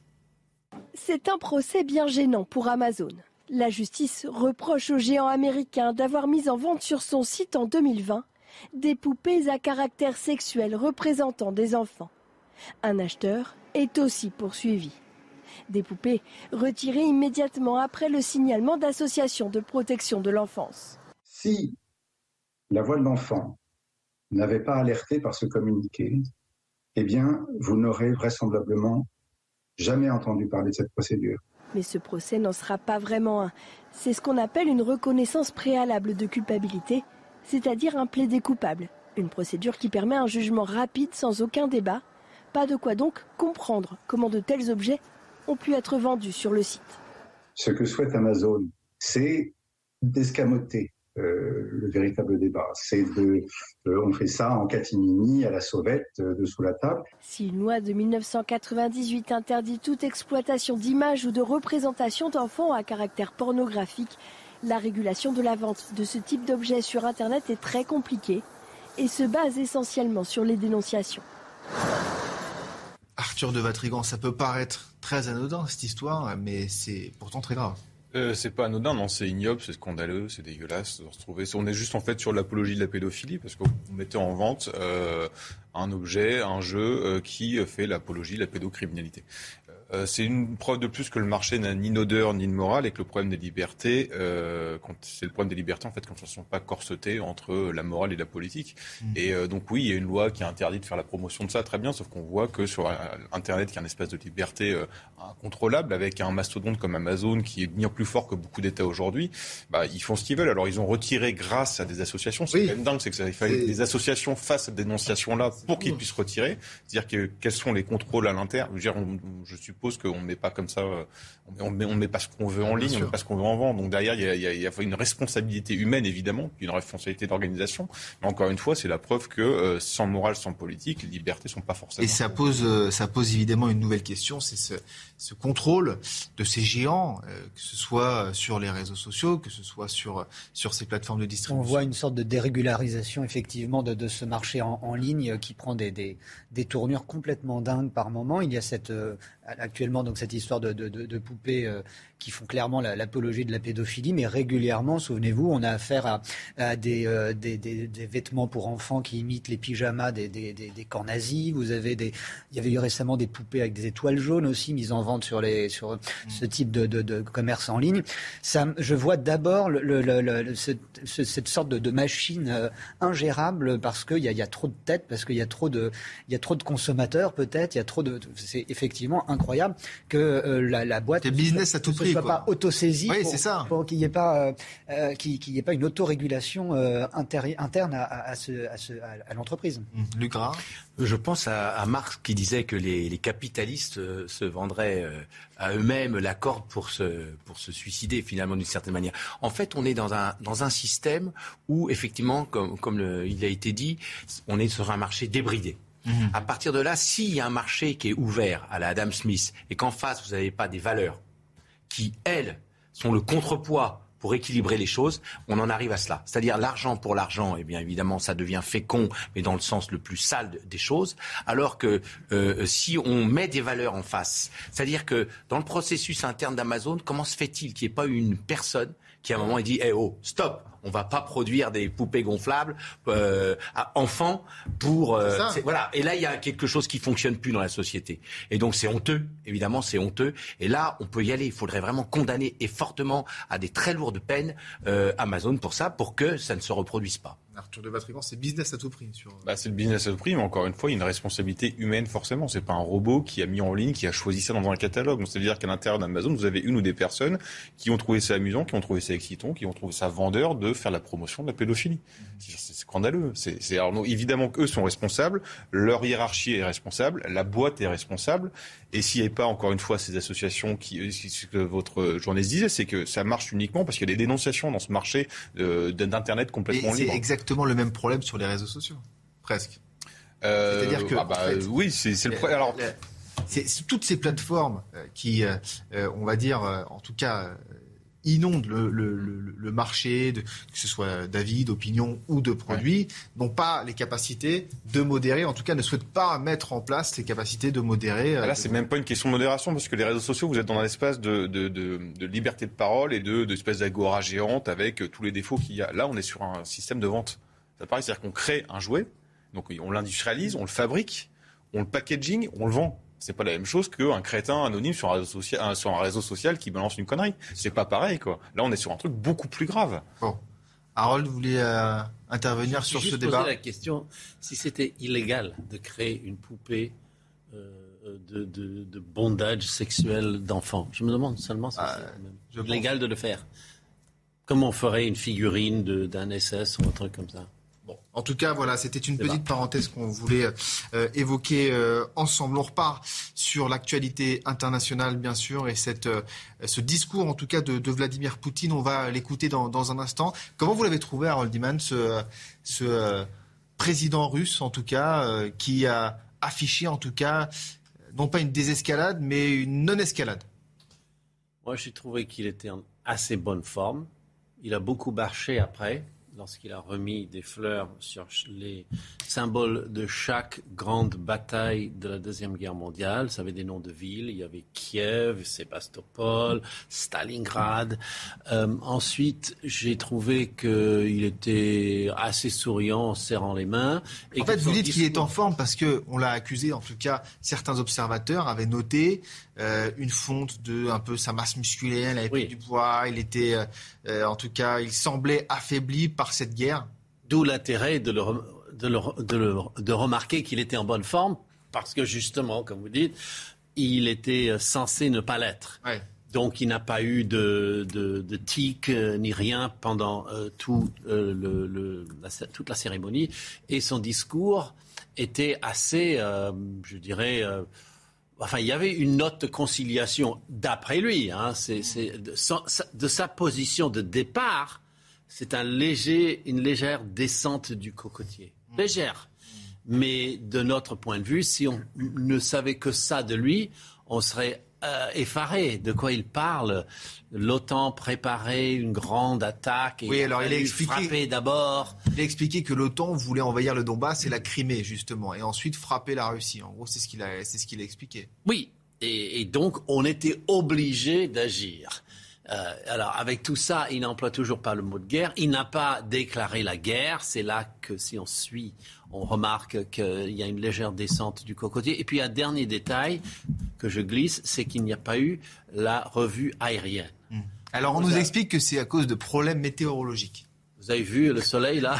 Il est pas mal. Alors quand vous allez le, 14 juillet, il faut pas mal plus de nuages que ça pour qu'on annule le passage. Alors qu'on annule l'Ilyushin 80, euh, l'avion de la euh, de l'apocalypse peut-être, mais euh, de, simples hélicoptères. Qu'est-ce que ça traduit selon vous? Ça traduit bon deux choses. Peut-être qu'on avait peur d'une avarie technique mais ça, je n'y crois pas trop trop. Et deuxièmement, euh, c'était pour être moins belliqueux. On a enlevé la composante nucléaire du euh, défilé, même si on a fait défiler euh, des, missiles. le missile n'est pas nécessairement apocalyptique. C'est une arme de destruction massive, mais ce n'est pas aussi apocalyptique que, d'être dans un avion alors que le monde en dessous de vous brûle et vous êtes encore en train de commander la guerre nucléaire. Ça, l'idée de l'Ilyushin 80. Du. Euh, c'est compréhensible d'une certaine manière ce qui s'est passé euh, ce matin, puisque Poutine continue à abreuver euh, l'histoire collective russe. Ceci dit, pour un occidental, c'est compliqué à comprendre, parce que sur le temps long, la différence avec la politique interne, c'est le temps long. C'est-à-dire qu'en politique interne, hélas, les hommes politiques sont souvent dans le très court terme. C'est-à-dire qu'il y a un événement, on réagit tout de suite et on rectifie sa stratégie. En politique internationale, les Chinois l'ont bien compris, c'est le temps long qui compte. C'est les spécialistes hors pair. Voilà, voilà. Et donc, ce qu'on ne comprend pas dans cette euh, euh, attaque de l'Ukraine par Poutine, et non par la Russie. Moi, je fais une distinction euh, historique. ce qu'on ne comprend pas dans cette attaque par Poutine, c'est l'absence d'une réflexion long terme à long terme, euh, évidemment, comme disait Keynes, nous serons tous morts, mais à long terme, ce projet que porte actuellement Poutine euh, va dans le mur. Parce qu'évidemment qu'avec les, les, progrès des sciences sociales, euh, de, des textes de Lévinas sur l'altérité, etc., on est dans un monde qui est en mutation. Alors certes, il y a le marché d'Adam Smith qui euh, euh, met un peu en retrait toute réflexion de fond, mais aujourd'hui, on est dans un monde qui évolue. L'idée d'occuper le territoire du voisin par la force, par la domination du mal qui s'impose sur les terres, ça ne peut pas marcher à long terme. Donc on ne comprend pas en Occident pourquoi cette stratégie mortifère. Il faudrait pour pouvoir rétablir le dialogue, un vrai dialogue avec, euh, avec euh, Vladimir Poutine, essayer de comprendre ce qui s'est passé chez lui, quels sont les ressorts psychologiques, essayer, comme on dit en médiation, de le rejoindre dans ce qu'il dit pour essayer de lui permettre ça va être difficile de rentrer d'avoir une porte de sortie. Ça va être difficile de rentrer dans cette tête. Juste le flash info de Jeanne Cancard et ensuite on reprend ce débat. Il tentait de trouver refuge dans une école qui a été bombardée en Ukraine. 60 civils ont été tués hier dans une frappe russe à l'est du pays, dans la région de Lugansk. C'est ce qu'a déclaré hier soir Volodymyr Zelensky à un sommet du G7, alors que la Russie commémore aujourd'hui la victoire sur l'Allemagne nazie en 45, que Vladimir Poutine compare régulièrement au conflit en cours en Ukraine. Et dans le même temps, au sud-est de l'Ukraine, à Zaporizhia, 174 civils, dont de jeunes enfants, sont arrivés hier soir depuis l'enfer de Mariupol. Une quarantaine d'entre eux venaient de l'usine Azovstal. Selon les dernières informations, il n'y a plus de civils sur le site, dernier bastion de la résistance ukrainienne. En France, en Ile-de-France plus précisément, les gardes forestiers dénoncent la hausse des violences. Selon une enquête interne de l'Office national des forêts, près de 90% des agents franciliens déclarent avoir déjà été témoins ou victimes d'une altercation. Des violences qui peuvent parfois aller jusqu'à des agressions physiques. Merci beaucoup, Jeanne Cancard, pour euh, ce euh, flash info. Jonathan Sixou, justement, sur ce que disait Luc Gras. Oui, c'est vraiment intéressant d'observer la, la, façon, la manière dont les dirigeants politiques, où qu'ils soient dans le monde, gèrent le temps. Le temps politique qui est de plus en plus. Alors, c'est en fonction de votre mandat aussi. temps médiatique. dire on ne peut pas comparer le président chinois avec le président Macron. C'est là où j'allais en venir. c'est assez. on voit qu'à la limite, ils ne se battent pas avec des armes égales. Voilà. m'explique. C'est-à-dire que d'un côté, vous avez un bloc européen. Euh, euh, démocrate euh, avec des, mandats régulièrement renouvelés, avec le jeu des élections démocratiques. On, est bon, on reste, on est mauvais, on est éliminé. Et en face, vous avez des Russes ou des Chinois pour qui renouveler des mandats ne pose aucun problème. Regardez la Chine. Xi Jinping va sûrement dans fort longtemps mourir dans son fauteuil, et puis Vladimir Poutine pourrait euh, ad vitam se reconduire à la tête euh, de la Russie euh, également. Et en face, vous avez un personnel politique régulièrement renouvelé qui ne peut pas avoir la même assise et de fait aussi la même vision pour une, gestion de certaines, certaines questions.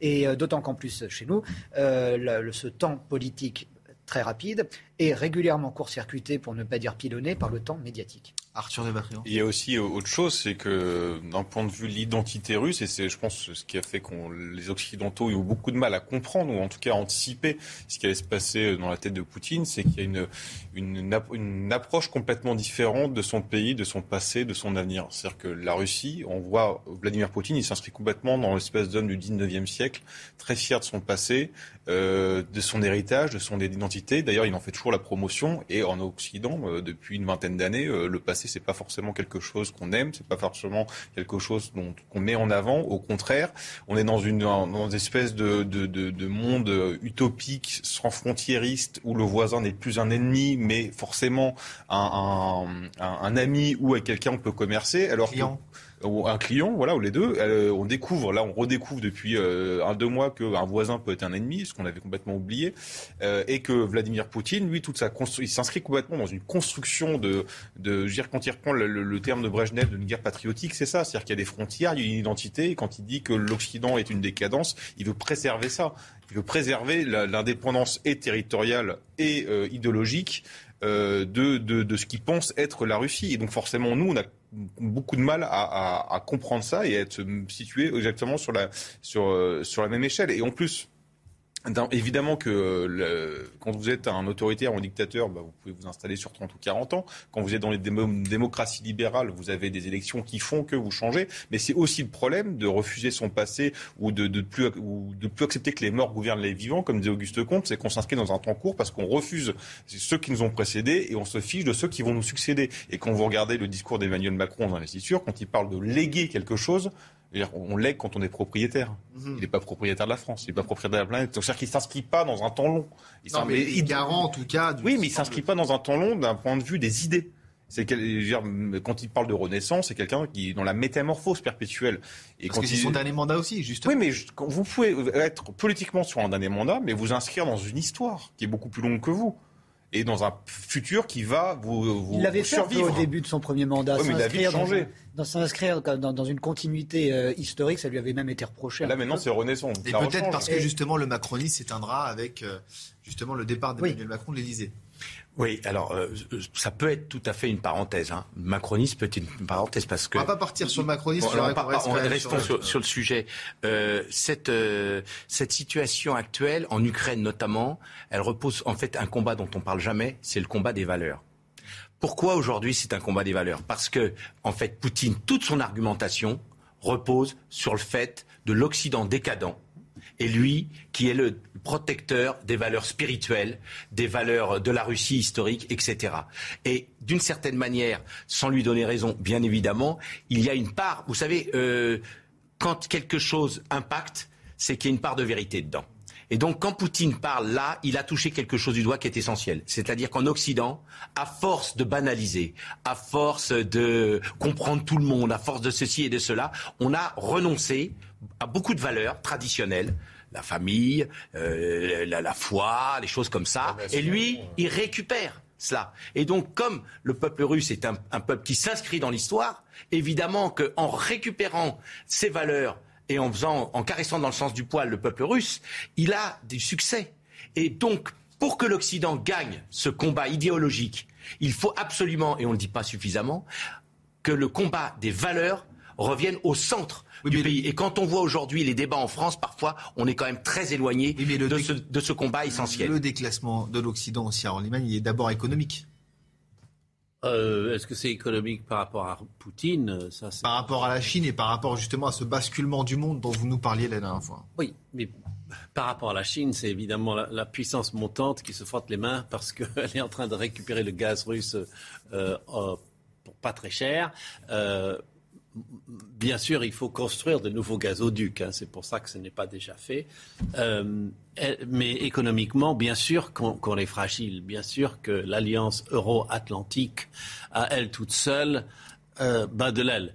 Mais ce n'était pas avec la Russie qu'on allait s'en sortir. C'était uniquement pour le gaz et un peu le pétrole qu'on avait quelque chose d'intéressant avec cette euh, Russie. Puis je voulais faire un, jus, un tout petit pas en arrière, si vous me permettez. C'est qu'un de ces trucs c'est de, de, Poutine, c'est le révisionnisme historique. Parce que là, ils mettent le paquet pour complètement changer, même par rapport à ce qu'on avait trouvé en Russie. Et il a éteint, il a étouffé la dernière institution indépendante qui s'appelle Mémorial, qui, dont, dont, le but était de montrer les crimes du stalinisme. Ça, pouv, ça, ça pouvait, à la limite, ne pas toucher du tout mmh. Vladimir Poutine. Et puis, il les a euh, dénoncé comme euh, agent de l'étranger, parce qu'il recevait des fonds, comme toutes les ONG de ce type. C'est-à-dire qu'il est dans une démarche de révisionnisme complète. Les Ukrainiens n'ont jamais vraiment existé. Euh, nous sommes nés ensemble, c'est nos petits frères égarés. Euh, les frontières qu'on nous a imposées, qui nous les a imposées, après tout. Et, et, et c'est tout un travail constant. Bon, on écoute Vladimir Poutine et je vous donne la parole tout de suite, Arthur. Nous défendons, vous défendez aujourd'hui ce pourquoi luttaient nos grands-pères, nos arrière-grands-pères. Pour eux, le sens de la vie, c'était le bien-être et la sécurité de leur patrie. Pour nous, pour leurs héritiers, la fidélité à notre nation est la valeur euh, la plus importante. C'est la base de l'indépendance de la Russie. Ceux qui ont vaincu le nazisme pendant la Grande Guerre patriotisme ont montré un héroïsme euh, qui euh, restera gravé à jamais dans nos mémoires. Et nous, euh, pour nous, ce sera un exemple à suivre. Arthur de sur ce que vient de dire Vladimir Poutine. Euh, je revenais à ce que vous avez dit, en effet, sur le, la, la, réécriture. Alors, c'est pas forcément une falsification, mais ça compte, parce que c'est le 9 mai, cette date-là, c'était que la, la, grande parade elle date de Brejnev, euh, 65. Et en fait, il y a eu un changement de, de paradigme à ce moment-là. Le but, c'était, bon, on va essayer de... de, de quand on faisait de la contrainte, quand on faisait un régime ultra autoritaire, euh, quand on envoyait au goulag et tout, au bout d'un moment, ça a eu un effet limité, c'est qu'on ne croyait plus à l'identité, au patriotisme, à la nation. Donc on va recréer une mythologie autour de ça. Alors le factuel, c'est qu'en effet, l'URSS a joué un rôle, comme vous l'aviez dit tout à l'heure, 26 millions de morts, dont 16 millions de civils, ça a joué un rôle évidemment donc la guerre. Mais derrière, en fait, tout, en effet, il y a l'ONG Mémorial qui a été éliminé, mais on ne parle jamais du parc germano-soviétique non plus. Euh, donc, c'est-à-dire, il y a, on est, c'est depuis Brejnev, on, il y a une espèce de mythologie historique qu'on construit, et, euh, et Poutine est un héritier de ça. C'est pas quelqu'un qui l'a inventé. Il construit cette tradition de, de créer, euh, de, de, réécrire un peu l'histoire pour créer une, une, identité, une nation, une solidité. Mais encore une fois, en France, le Parti communiste le fait à chaque fois. Hein, quand il raconte les 76 000 fusillés alors qu'il n'y en a que 5 000, quand ils oublient le pacte germano-soviétique, quand ils parlent de résistance alors qu'ils bombardaient euh, les unités d'armement françaises. Voilà, c'est dire la réécriture, tout le monde le fait, et euh, Peut-être pas à ce niveau-là. Les Américains le font aussi. Dire, la, Vladimir Poutine n'a pas le monopole de la réécriture. Eux, ils sont dans une tradition depuis 65, en effet, de se construire là-dessus. Ça, c'est évident. Et la fête ah, mais quand ils parlent de dénazification. évidemment. Oui, mais en France, on parlait de fascisme et de nazi à longueur de temps. Donc. Euh, il y a eu transverse. Non, mais moi, pardon. Allez-y, allez, moi, je veux dire une seule phrase. C'est simplement, je ne crois pas que dans le temps long, on puisse tordre le cou à la vérité. Ça, je ne crois pas. C'est la nature humaine, c'est ainsi fait. Et c'est là que les Chinois sont quand même très forts. Parce qu'eux, ils vont bien au-delà de Xi Jinping. C'est-à-dire qu'eux, ils ont le temps long devant eux. En ce moment, qu'est-ce qui est en train de se passer? On voit que la, la, Russie est en train de, de se mettre dans la main de la Chine. La Chine bouge pas attend son heure et inscrit les choses dans la durée. Ça fait partie de leur culture. Oui. C'est ce Confucius qui a appris ça et donc qui leur a appris ça et donc euh, on voit bien que euh, c'est assez pathétique euh, ce que fait Poutine. Il essaye de revenir à l'avant l'avant glorieux de la Russie, mais l'avenir glorieux de la Russie ne passe pas par cette vision-là. Il y a suffisamment de richesse dans le peuple russe et dans la Russie et dans son un sixième des terres émergées pour qu'il construise un avenir en dehors de ce retour vers le passé. On marque une toute petite pause, la pub, et puis on reviendra bien sûr dans un instant sur euh, Emmanuel Macron qui est euh, à Strasbourg et qui est ensuite à, Berlin et qui va tenir dans quelques minutes un grand discours sur l'Europe à Strasbourg. À tout de suite. De retour sur Midi News, on reprend notre débat dans un instant, mais avant cela, le Flash Info avec vous, Jeanne Cancard. Nouvelle violence meurtrière entre Israël et les territoires palestiniens. Les faits se sont produits peu après l'annonce par l'État hébreu de l'arrestation de Palestiniens soupçonnés d'avoir tué jeudi dernier des Israéliens. Hier, deux Palestiniens ont été tués et un autre blessé dans divers incidents en Cisjordanie occupée et à Jérusalem. Taïwan secoué par un séisme de magnitude 6,3. Un tremblement de terre a eu lieu au large des côtes qui a fait vaciller les bâtiments de la capitale. Mais selon les médias locaux, le séisme a été ressenti. Si le séisme a été ressenti à travers l'île, aucun dégât n'a été constaté dans l'immédiat. Ça ne nous a pas échappé. En France, l'été arrive à grands pas. Le thermomètre s'emballe. Dès aujourd'hui, va frôler les 30 degrés dans certaines villes. La chaleur s'installe, mais la sécheresse aussi. Une quinzaine de départements sont déjà placés sous le seuil d'alerte. Merci beaucoup, euh, Jeanne. Alors, avant de revenir sur notre débat sur l'actualité internationale, et puis on va parler aussi beaucoup d'Europe dans, un instant, j'aimerais qu'on fasse un petit détour par le tribunal de Bobigny pour euh, vous retrouver. Sandra Buisson, bonjour. Vous êtes euh, journaliste spécialisée au, service police-justice de, de, CNews, et vous suivez cette affaire, ce démantèlement d'un trafic de drogue hors norme du côté de Saint-Ouen, du côté de, de la cité Michelet, si je ne dis pas de bêtises. Oui, nous sommes au tribunal judiciaire de Bobigny pour le procès d'un peu plus de 30 euh, suspects qui doivent comparaître sur trois semaines pour euh, leur rôle présumé dans un trafic de drogue, un vaste trafic de drogue. Mais à l'heure actuelle, il y a euh, plusieurs demandes de renvoi, donc il n'est pas sûr que ce procès puisse se tenir. Ils sont suspectés, c'est prévenu, d'avoir pris part à différents échelons au réseau de trafic de stupéfiants de la cité Michelet à Saint-Ouen. C'est un des plus gros points de trafic de la la Seine-Saint-Denis, une affaire des plus rentables hein, puisqu'elle permettait un chiffre d'affaires d'environ 1,4 million d'euros par mois. Deux frères sont suspectés d'avoir été les têtes de ce réseau qui employait chacun des suspects à des tâches bien précises selon les enquêteurs et c'est une des particularités euh, de ce procès, avoir quasiment toute la chaîne des trafiquants devant la justice, du gérant du site qui distribuait la paye à celui qui est soupçonné d'avoir été le placeur des vendeurs, aux individus dont les enquêteurs pensent qu'ils se relayaient pour encadrer les dealers par équipe. Ce procès va aussi s'intéresser à l'écoulement des profits euh, de la vente de drogue avec un système de blanchiment diversifié via l'achat d'appartements, de maisons, mais surtout via d'énormes mises dans les paris sportifs au bistrot du coin. Merci beaucoup Sandra Buisson en direct euh, depuis, euh, depuis Bobigny. Luc Gras envoie euh, justement ce procès presque hors norme. Une trentaine de personnes, plus d'un million d'euros de chiffre d'affaires entre guillemets par, par mois. on a beaucoup parlé des trafics de stupes pendant, pendant ce quinquennat. On voit que quelque part, ça paye un petit peu ce, ce, ces moyens qui étaient, qui étaient alloués au service de police. Exactement. Et le problème, c'est qu'aujourd'hui, en France, pour un, un jeune de banlieue, il va mieux gagner sa vie en s'intégrant dans le système de revente de la drogue que s'il va euh, travailler en se levant le matin, en prenant le, le, RER e ou le métro ou la voiture. Et donc là, il y a un problème. Mais il y a aussi un problème de valeur. On est encore une fois sur les problèmes de valeur. C'est-à-dire que euh, si euh, dans les banlieues, autrefois, il y, avait, il y avait le Parti communiste français qui était implanté avec les jeunesses communistes, il y avait la jeunesse ouvrière chrétienne, il y avait les chrétiens, y avait etc. Bref, c'était tamisé. Aujourd'hui, il n'y a plus rien, sauf parfois quelques associations caritatives un peu orientées. Et donc, les jeunes sont beaucoup livrés à eux-mêmes. Et qu'est-ce qui se passe quand vous êtes livré à vous-même et que vous n'avez pas ce, ce mur de valeurs qui vous permet de vous situer dans l'espace. Eh bien, vous tombez dans les bras des plus aguerris, et les plus aguerris, ce sont les trafiquants de drogue. Donc concrètement, euh, il faut absolument que dans ce pays, le travail paie plus que le trafic de drogue. C'est une évidence, mais malheureusement, qu'est-ce qu'on attend pour le faire? Arthur de Vatrigan voilà, on est dans une vraie économie parallèle, hein, une structuration de business avec une hiérarchie, avec un organigramme, c'est assez fascinant. C'est-à-dire qu'on on est dans un business complètement classique, sauf que c'est illégal et c'est du trafic de drogue, donc forcément des conséquences ultra néfastes.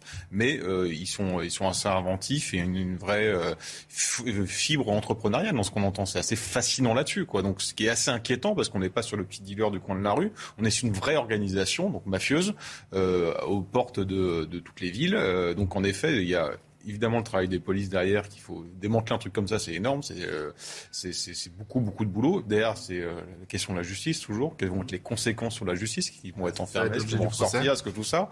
Et puis, en effet, il y a toute la partie, de, évidemment, de, la décadence et des valeurs, parce que, en effet, un gamin qui va gagner 200 balles pour faire du chouf, c'est plus rentable que euh, de faire un stage ou que d'être payé au SMIC à l'usine. Ça, c'est évident. Donc, c'est quand même un problème qui est énorme. Mais la première, déjà, le premier truc, c'est comment endiguer ça? Travail police. Et derrière, quelles sont les conséquences sur la justice? Jonathan. En écoutant le, sujet, je me demandais pour euh, un, réseau tombé, combien sont encore euh, en activité? On le sait, c'est un très long travail, ça, ça remet aussi en avant euh, les problèmes d'effectifs que peut rencontrer la police dans ce type d'enquête. On voit comment ils ont été accueillis encore il y a quelques semaines quand ils démantèlent un réseau de petits, entre guillemets, trafiquants de quartier. On n'hésite plus à leur tirer dessus. Hein. Donc quand c'est vraiment des, des, des, des réseaux mafieux, si bien organisé, euh, il faut des effectifs euh, bien plus importants. Et on sait aussi qu'en laissant en place prospérer de tels réseaux, c'est la fameuse, euh, trouve cette expression assez malheureuse, mais elle dit ce qu'elle veut dire, paix sociale qui est achetée par, par les divers gouvernements successifs depuis des décennies. On sait très bien, on peut localiser sur une carte les cités entières, pour certaines, qui fonctionnent uniquement sur cette économie parallèle. C'est-à-dire, vous dénoncez la, la, quoi, la complicité d'élus la, la, passivité. La passivité des élus. De certains d'entre eux, évidemment, qui euh, vous euh, diront qu'ils euh, n'ont pas les moyens pour intervenir et qui pourront s'en satisfaire. Bon, on reviendra sur ce sujet dans un, un, prochain, un prochain débat. On va revenir maintenant sur, sur c'est un sujet important sur la question internationale. Harold Iman, Emmanuel Macron qui est à, à Strasbourg et qui va tenir un, un discours sur, euh, sur l'Europe. Ensuite, il s'envolera pour, euh, pour Berlin. Euh, qu'est-ce qu'on peut attendre du, président français? Apparemment, une proposition forte dans le troisième secteur, la troisième section de ce discours, apprend-on. Donc, soyez aux aguets pour la troisième partie. quelle partie, je ne saurais vous dire. c'est la conclusion, n'est-ce pas, de, de, tout son cycle européen qu'il avait lancé avec le discours de la euh, Sorbonne. de la Sorbonne. Et donc, il y a tout dedans. Hein. Il y a la biodiversité, il y a euh, même la démographie. Mais bon, euh, il y a tout, mais pas tout n'est traité jusqu'au bout, jusqu'à présent. C'est un discours qui arrive à un moment précis, alors à l'heure où la guerre revient en Europe. Oui, bah c'est le, le, rapport aussi des 800 citoyens qui ont été choisis au hasard, qui, ce qui n'a pas intéressé la presse selon l'Élysée. Euh, bon, il va essayer de remédier à ça. Et puis, bien sûr, il va parler aussi de la guerre. Mais bon, c'est plus quelque chose de climatique. C'était les, les, thèmes qui existaient avant que la situation internationale dérape. Arthur de Vatrigan, quel avenir pour l'Europe avec une guerre en Ukraine, avec euh, euh, un prix des matières premières qui, qui explose, on l'a vu dans la chronique éco tout, tout à l'heure, avec un, un prix euh, de l'énergie qui, qui, explose. Est-ce qu'il faut s'attendre, et là je le dis de façon assez grave quand même, à une révolte des peuples euh, dans les, prochaines années bah, la révolte des peuples a déjà commencé. Hein. Si on voit les élections, il y a eu le Brexit, on regarde l'Autriche, on regarde la Hongrie, euh, il a déjà commencé. Euh, il y a un truc avec lequel, dans toute l'entourloupe du en même temps de Macron, il y a un truc sur lequel il n'a jamais bougé, c'est l'Europe. Il a toujours inscrit son projet, son, toute sa campagne dans un projet européen. Rappelez-vous, sa victoire, il a célébré au nom avec l'hymne, au son de l'hymne européen. Il a son discours à la Sorbonne, évidemment. Euh, rappelez-vous Castaner qui avait expliqué que la présidentielle française était juste une élection locale c'est qu'un élément de l'Europe. Euh, donc là, là-dessus, euh, et puis évidemment tous les, toutes les polémiques avec le drapeau européen, la présidence de Macron, c'est vraiment une présidence post-nationale. Et ça, il n'a jamais bougé là-dessus. alors ce qui est intéressant, c'est que il redéploie à l'échelle européenne tout le vocabulaire de la souveraineté. Mhm. Souveraineté euh, énergétique, souveraineté euh, des frontières, souveraineté des nations. Est-ce qu'il a, fait, ce qu'il a fait sur euh, la gestion du Covid d'ailleurs C'est exactement les mêmes éléments de langage qui sont repris. Alors il y a ça, mais ce qui est intéressant, donc ça veut dire qu'en fait, mais vous remarquez, il parle jamais rarement de la France, hein. il parle de l'Union européenne et de la République. Donc il est quand même dans une logique d'Europe, de pas l'Europe des nations, mais une espèce d'Europe fédéraliste. Et donc depuis le début, il inscrit là-dessus, il a promis de révolutionner l'Europe. Sauf qu'en fait, le souci, c'est que dans son mandat, c'est globalement un échec. Alors évidemment, il y a la crise, les crises sanitaires, tout le monde le sait. Sauf que rappelez-vous sur le Covid, on avait dit sans l'Europe, pas de vaccin. Les Anglais ont eu leur vaccin. L'Europe de la défense. Là, la guerre en Ukraine est une preuve de la faillite de l'Europe de la défense qui n'a jamais existé. Elle devait créer une alliance militaire européenne pour contrecarrer. ça commence, ça va commencer. il y a l'avion, il y a l'avion européen de défense. Les, achats d'avions euh, américains par les Allemands, ça, commence mal. on devait se substituer à l'OTAN. Là, on appelle l'OTAN pour nous aider. Ensuite, donc ça, c'est la guerre en Ukraine qui pousse ça. Ensuite, il y a le, coût de armement de l'Allemagne. Qu'est-ce qu'ils font? Ils achètent aux États-Unis.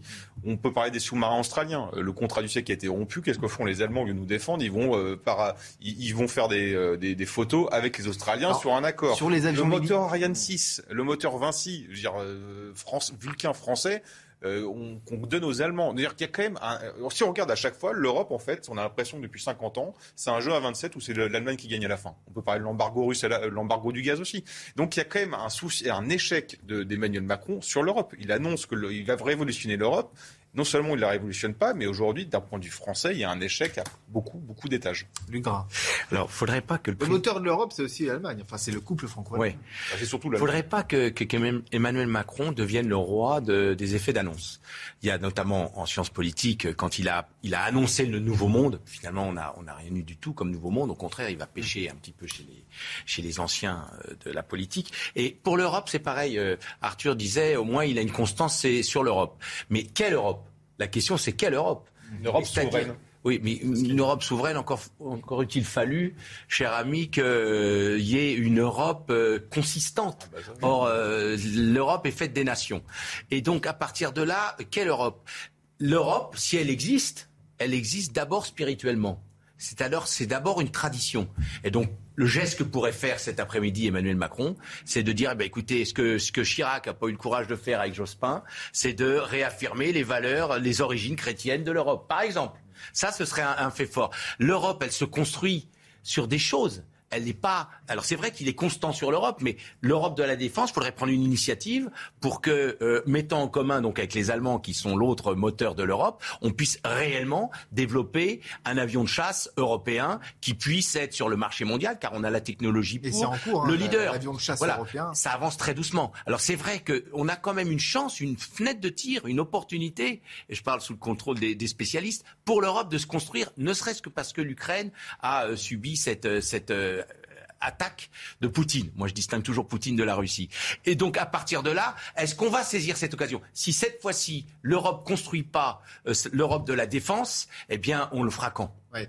Moi, Jonathan Sixou, j'ai un peu l'impression aussi que dès que l'Europe a cette volonté d'émancipation, elle est tout de suite freinée par les États-Unis ou par en tout cas euh, l'alliance euh, l'alliance outre-Atlantique bah De toute façon, les statuts même de, de l'Europe sont, euh, semblent sous féodalité américaine, c'est-à-dire que ne serait-ce même qu'avec le, les pays membres ou non de l'OTAN, vous voyez comment les États-Unis peuvent avoir leur, mot à dire. Regardez la façon dont ils nous mettent la, Turquie sur la table également de, de, depuis des années.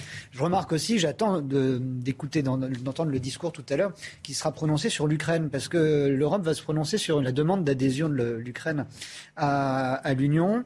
Euh, Aujourd'hui, l'Ukraine, c'est à peu près 44 millions d'habitants.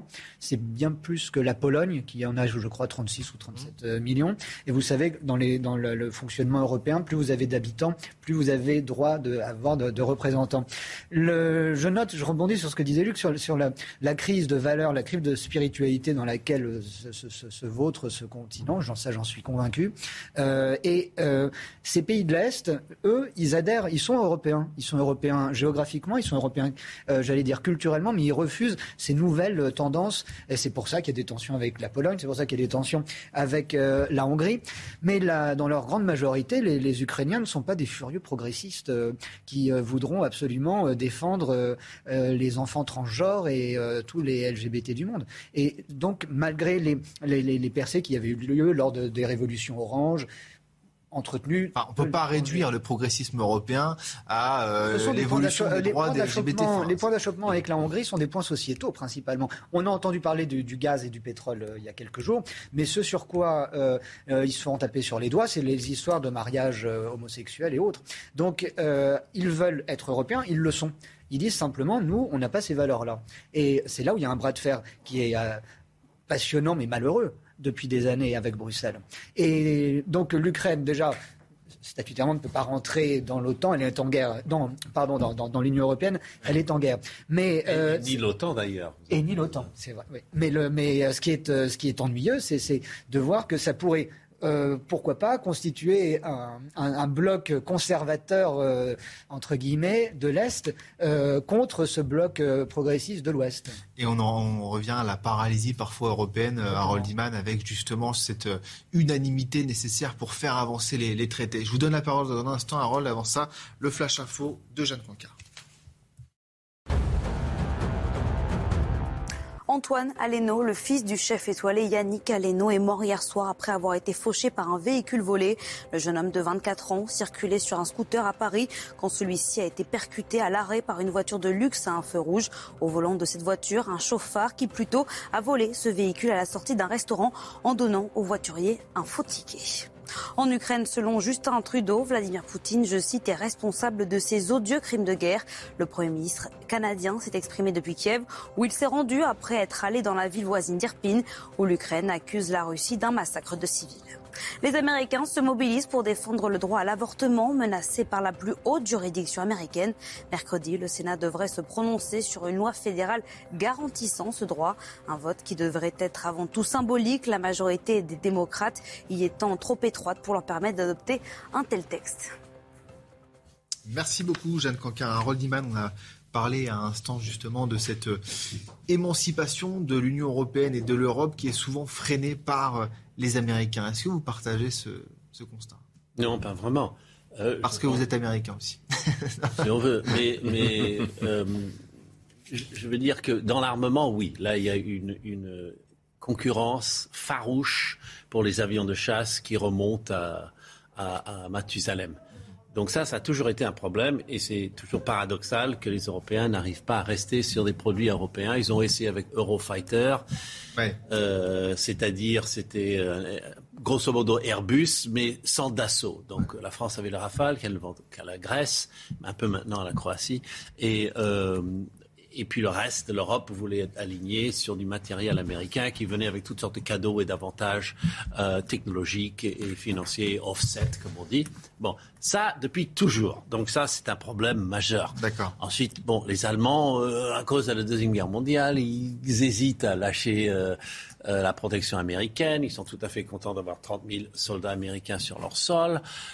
Et l'histoire du F-35 juste en deux mots, c'est qu'il voulait euh, pouvoir euh, transporter la charge nucléaire. Tactique, tactique pour, enfin nucléaire pour l'OTAN, et le Rafale n'est pas certifié pour faire ça. Donc, selon les Allemands, la bah, c'est en tout cas l'explication qui a été donnée. Oui, oui, mais ils semblent vraiment y croire parce qu'ils ont acheté juste le, minimum et c'est pas du tout assez pour avoir une aviation complète. Donc ils disent ne vous inquiétez pas, le SCAF va venir. Va-t-il venir? Je ne peux pas vous le jurer, mais je, ne pense pas que ça ce soit une affaire américaine comme telle. Les Américains sont en train de damer le pion euh, au rafale dans, toutes les, capitales majeures, sauf euh, évidemment la Russie et la Chine. Euh, voilà, là, il y a une concurrence industrielle. Pour moi, c'est ça le blocage. Euh, psychologiquement et institutionnellement, euh, depuis Washington, c'est faites ce que vous voulez, plus vous êtes fort, plus c'est bien pour nous. Ah oui ça? Ah oui, je, n'ai jamais vu quelqu'un dire à Washington, enfin, je, n'y vis pas, mais euh, dépiotez-moi ça, ils sont trop forts, regardez, ils ont montré les muscles en Libye, quelle horreur, euh, ils sont trop forts à Chypre, ou, ou en Afrique, qu'est-ce qu'ils font? Ils, ont applaudi. Ah, heureusement qu'ils ont débarqué en Côte d'Ivoire et au Mali, tout ça. On va les aider parce que nous, on veut pas y aller. Non, non, je, pense qu'il y a une, interaction beaucoup plus forte. Plus gras? Moi, je dis que quand euh, on veut tuer son chat, on dit qu'il est malade et qu'il y a toujours stratégiquement possibilité. Les avions français sont reconnus quand même dans le monde comme étant euh, très bons, notamment le Rafale. oui, bien sûr. On en vend quand même quelques-uns. Non, la réalité, c'est qu'aujourd'hui, on est dans une Europe des marchés. c'est l'Europe des marchés. Et on a fait fausse route puisqu'on a pu construire l'Europe en 58 qu'à partir de cela, alors qu'on aurait dû construire l'Europe des spiritualités. Et à partir du moment où vous avez une âme dans l'Europe, à ce moment-là, vous pouvez construire à partir des nations quelque chose.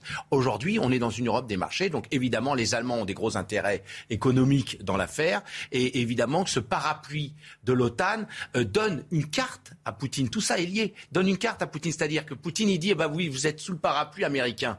Mais le jour où l'Europe donc là je vais plutôt dans le sens du président Macron, le jour où l'Europe saura euh, mettre au point un avion de chasse euh, performant qui donnera de l'indépendance, à ce moment-là, effectivement, euh, les Américains ne nous enverront pas uniquement dans le Sahel pour faire le travail de difficile besogne et on pourra construire une défense européenne. La réalité, retenons que l'Europe des marchés ne permet pas de construire une véritable Europe, c'est l'Europe des spiritualités. Arthur de Le problème, c'est que déjà à 27, c'est compliqué de se mettre d'accord quand on voit la complexité de tous les traités et de qui doit faire quoi et comment on fait en fonction d'eux.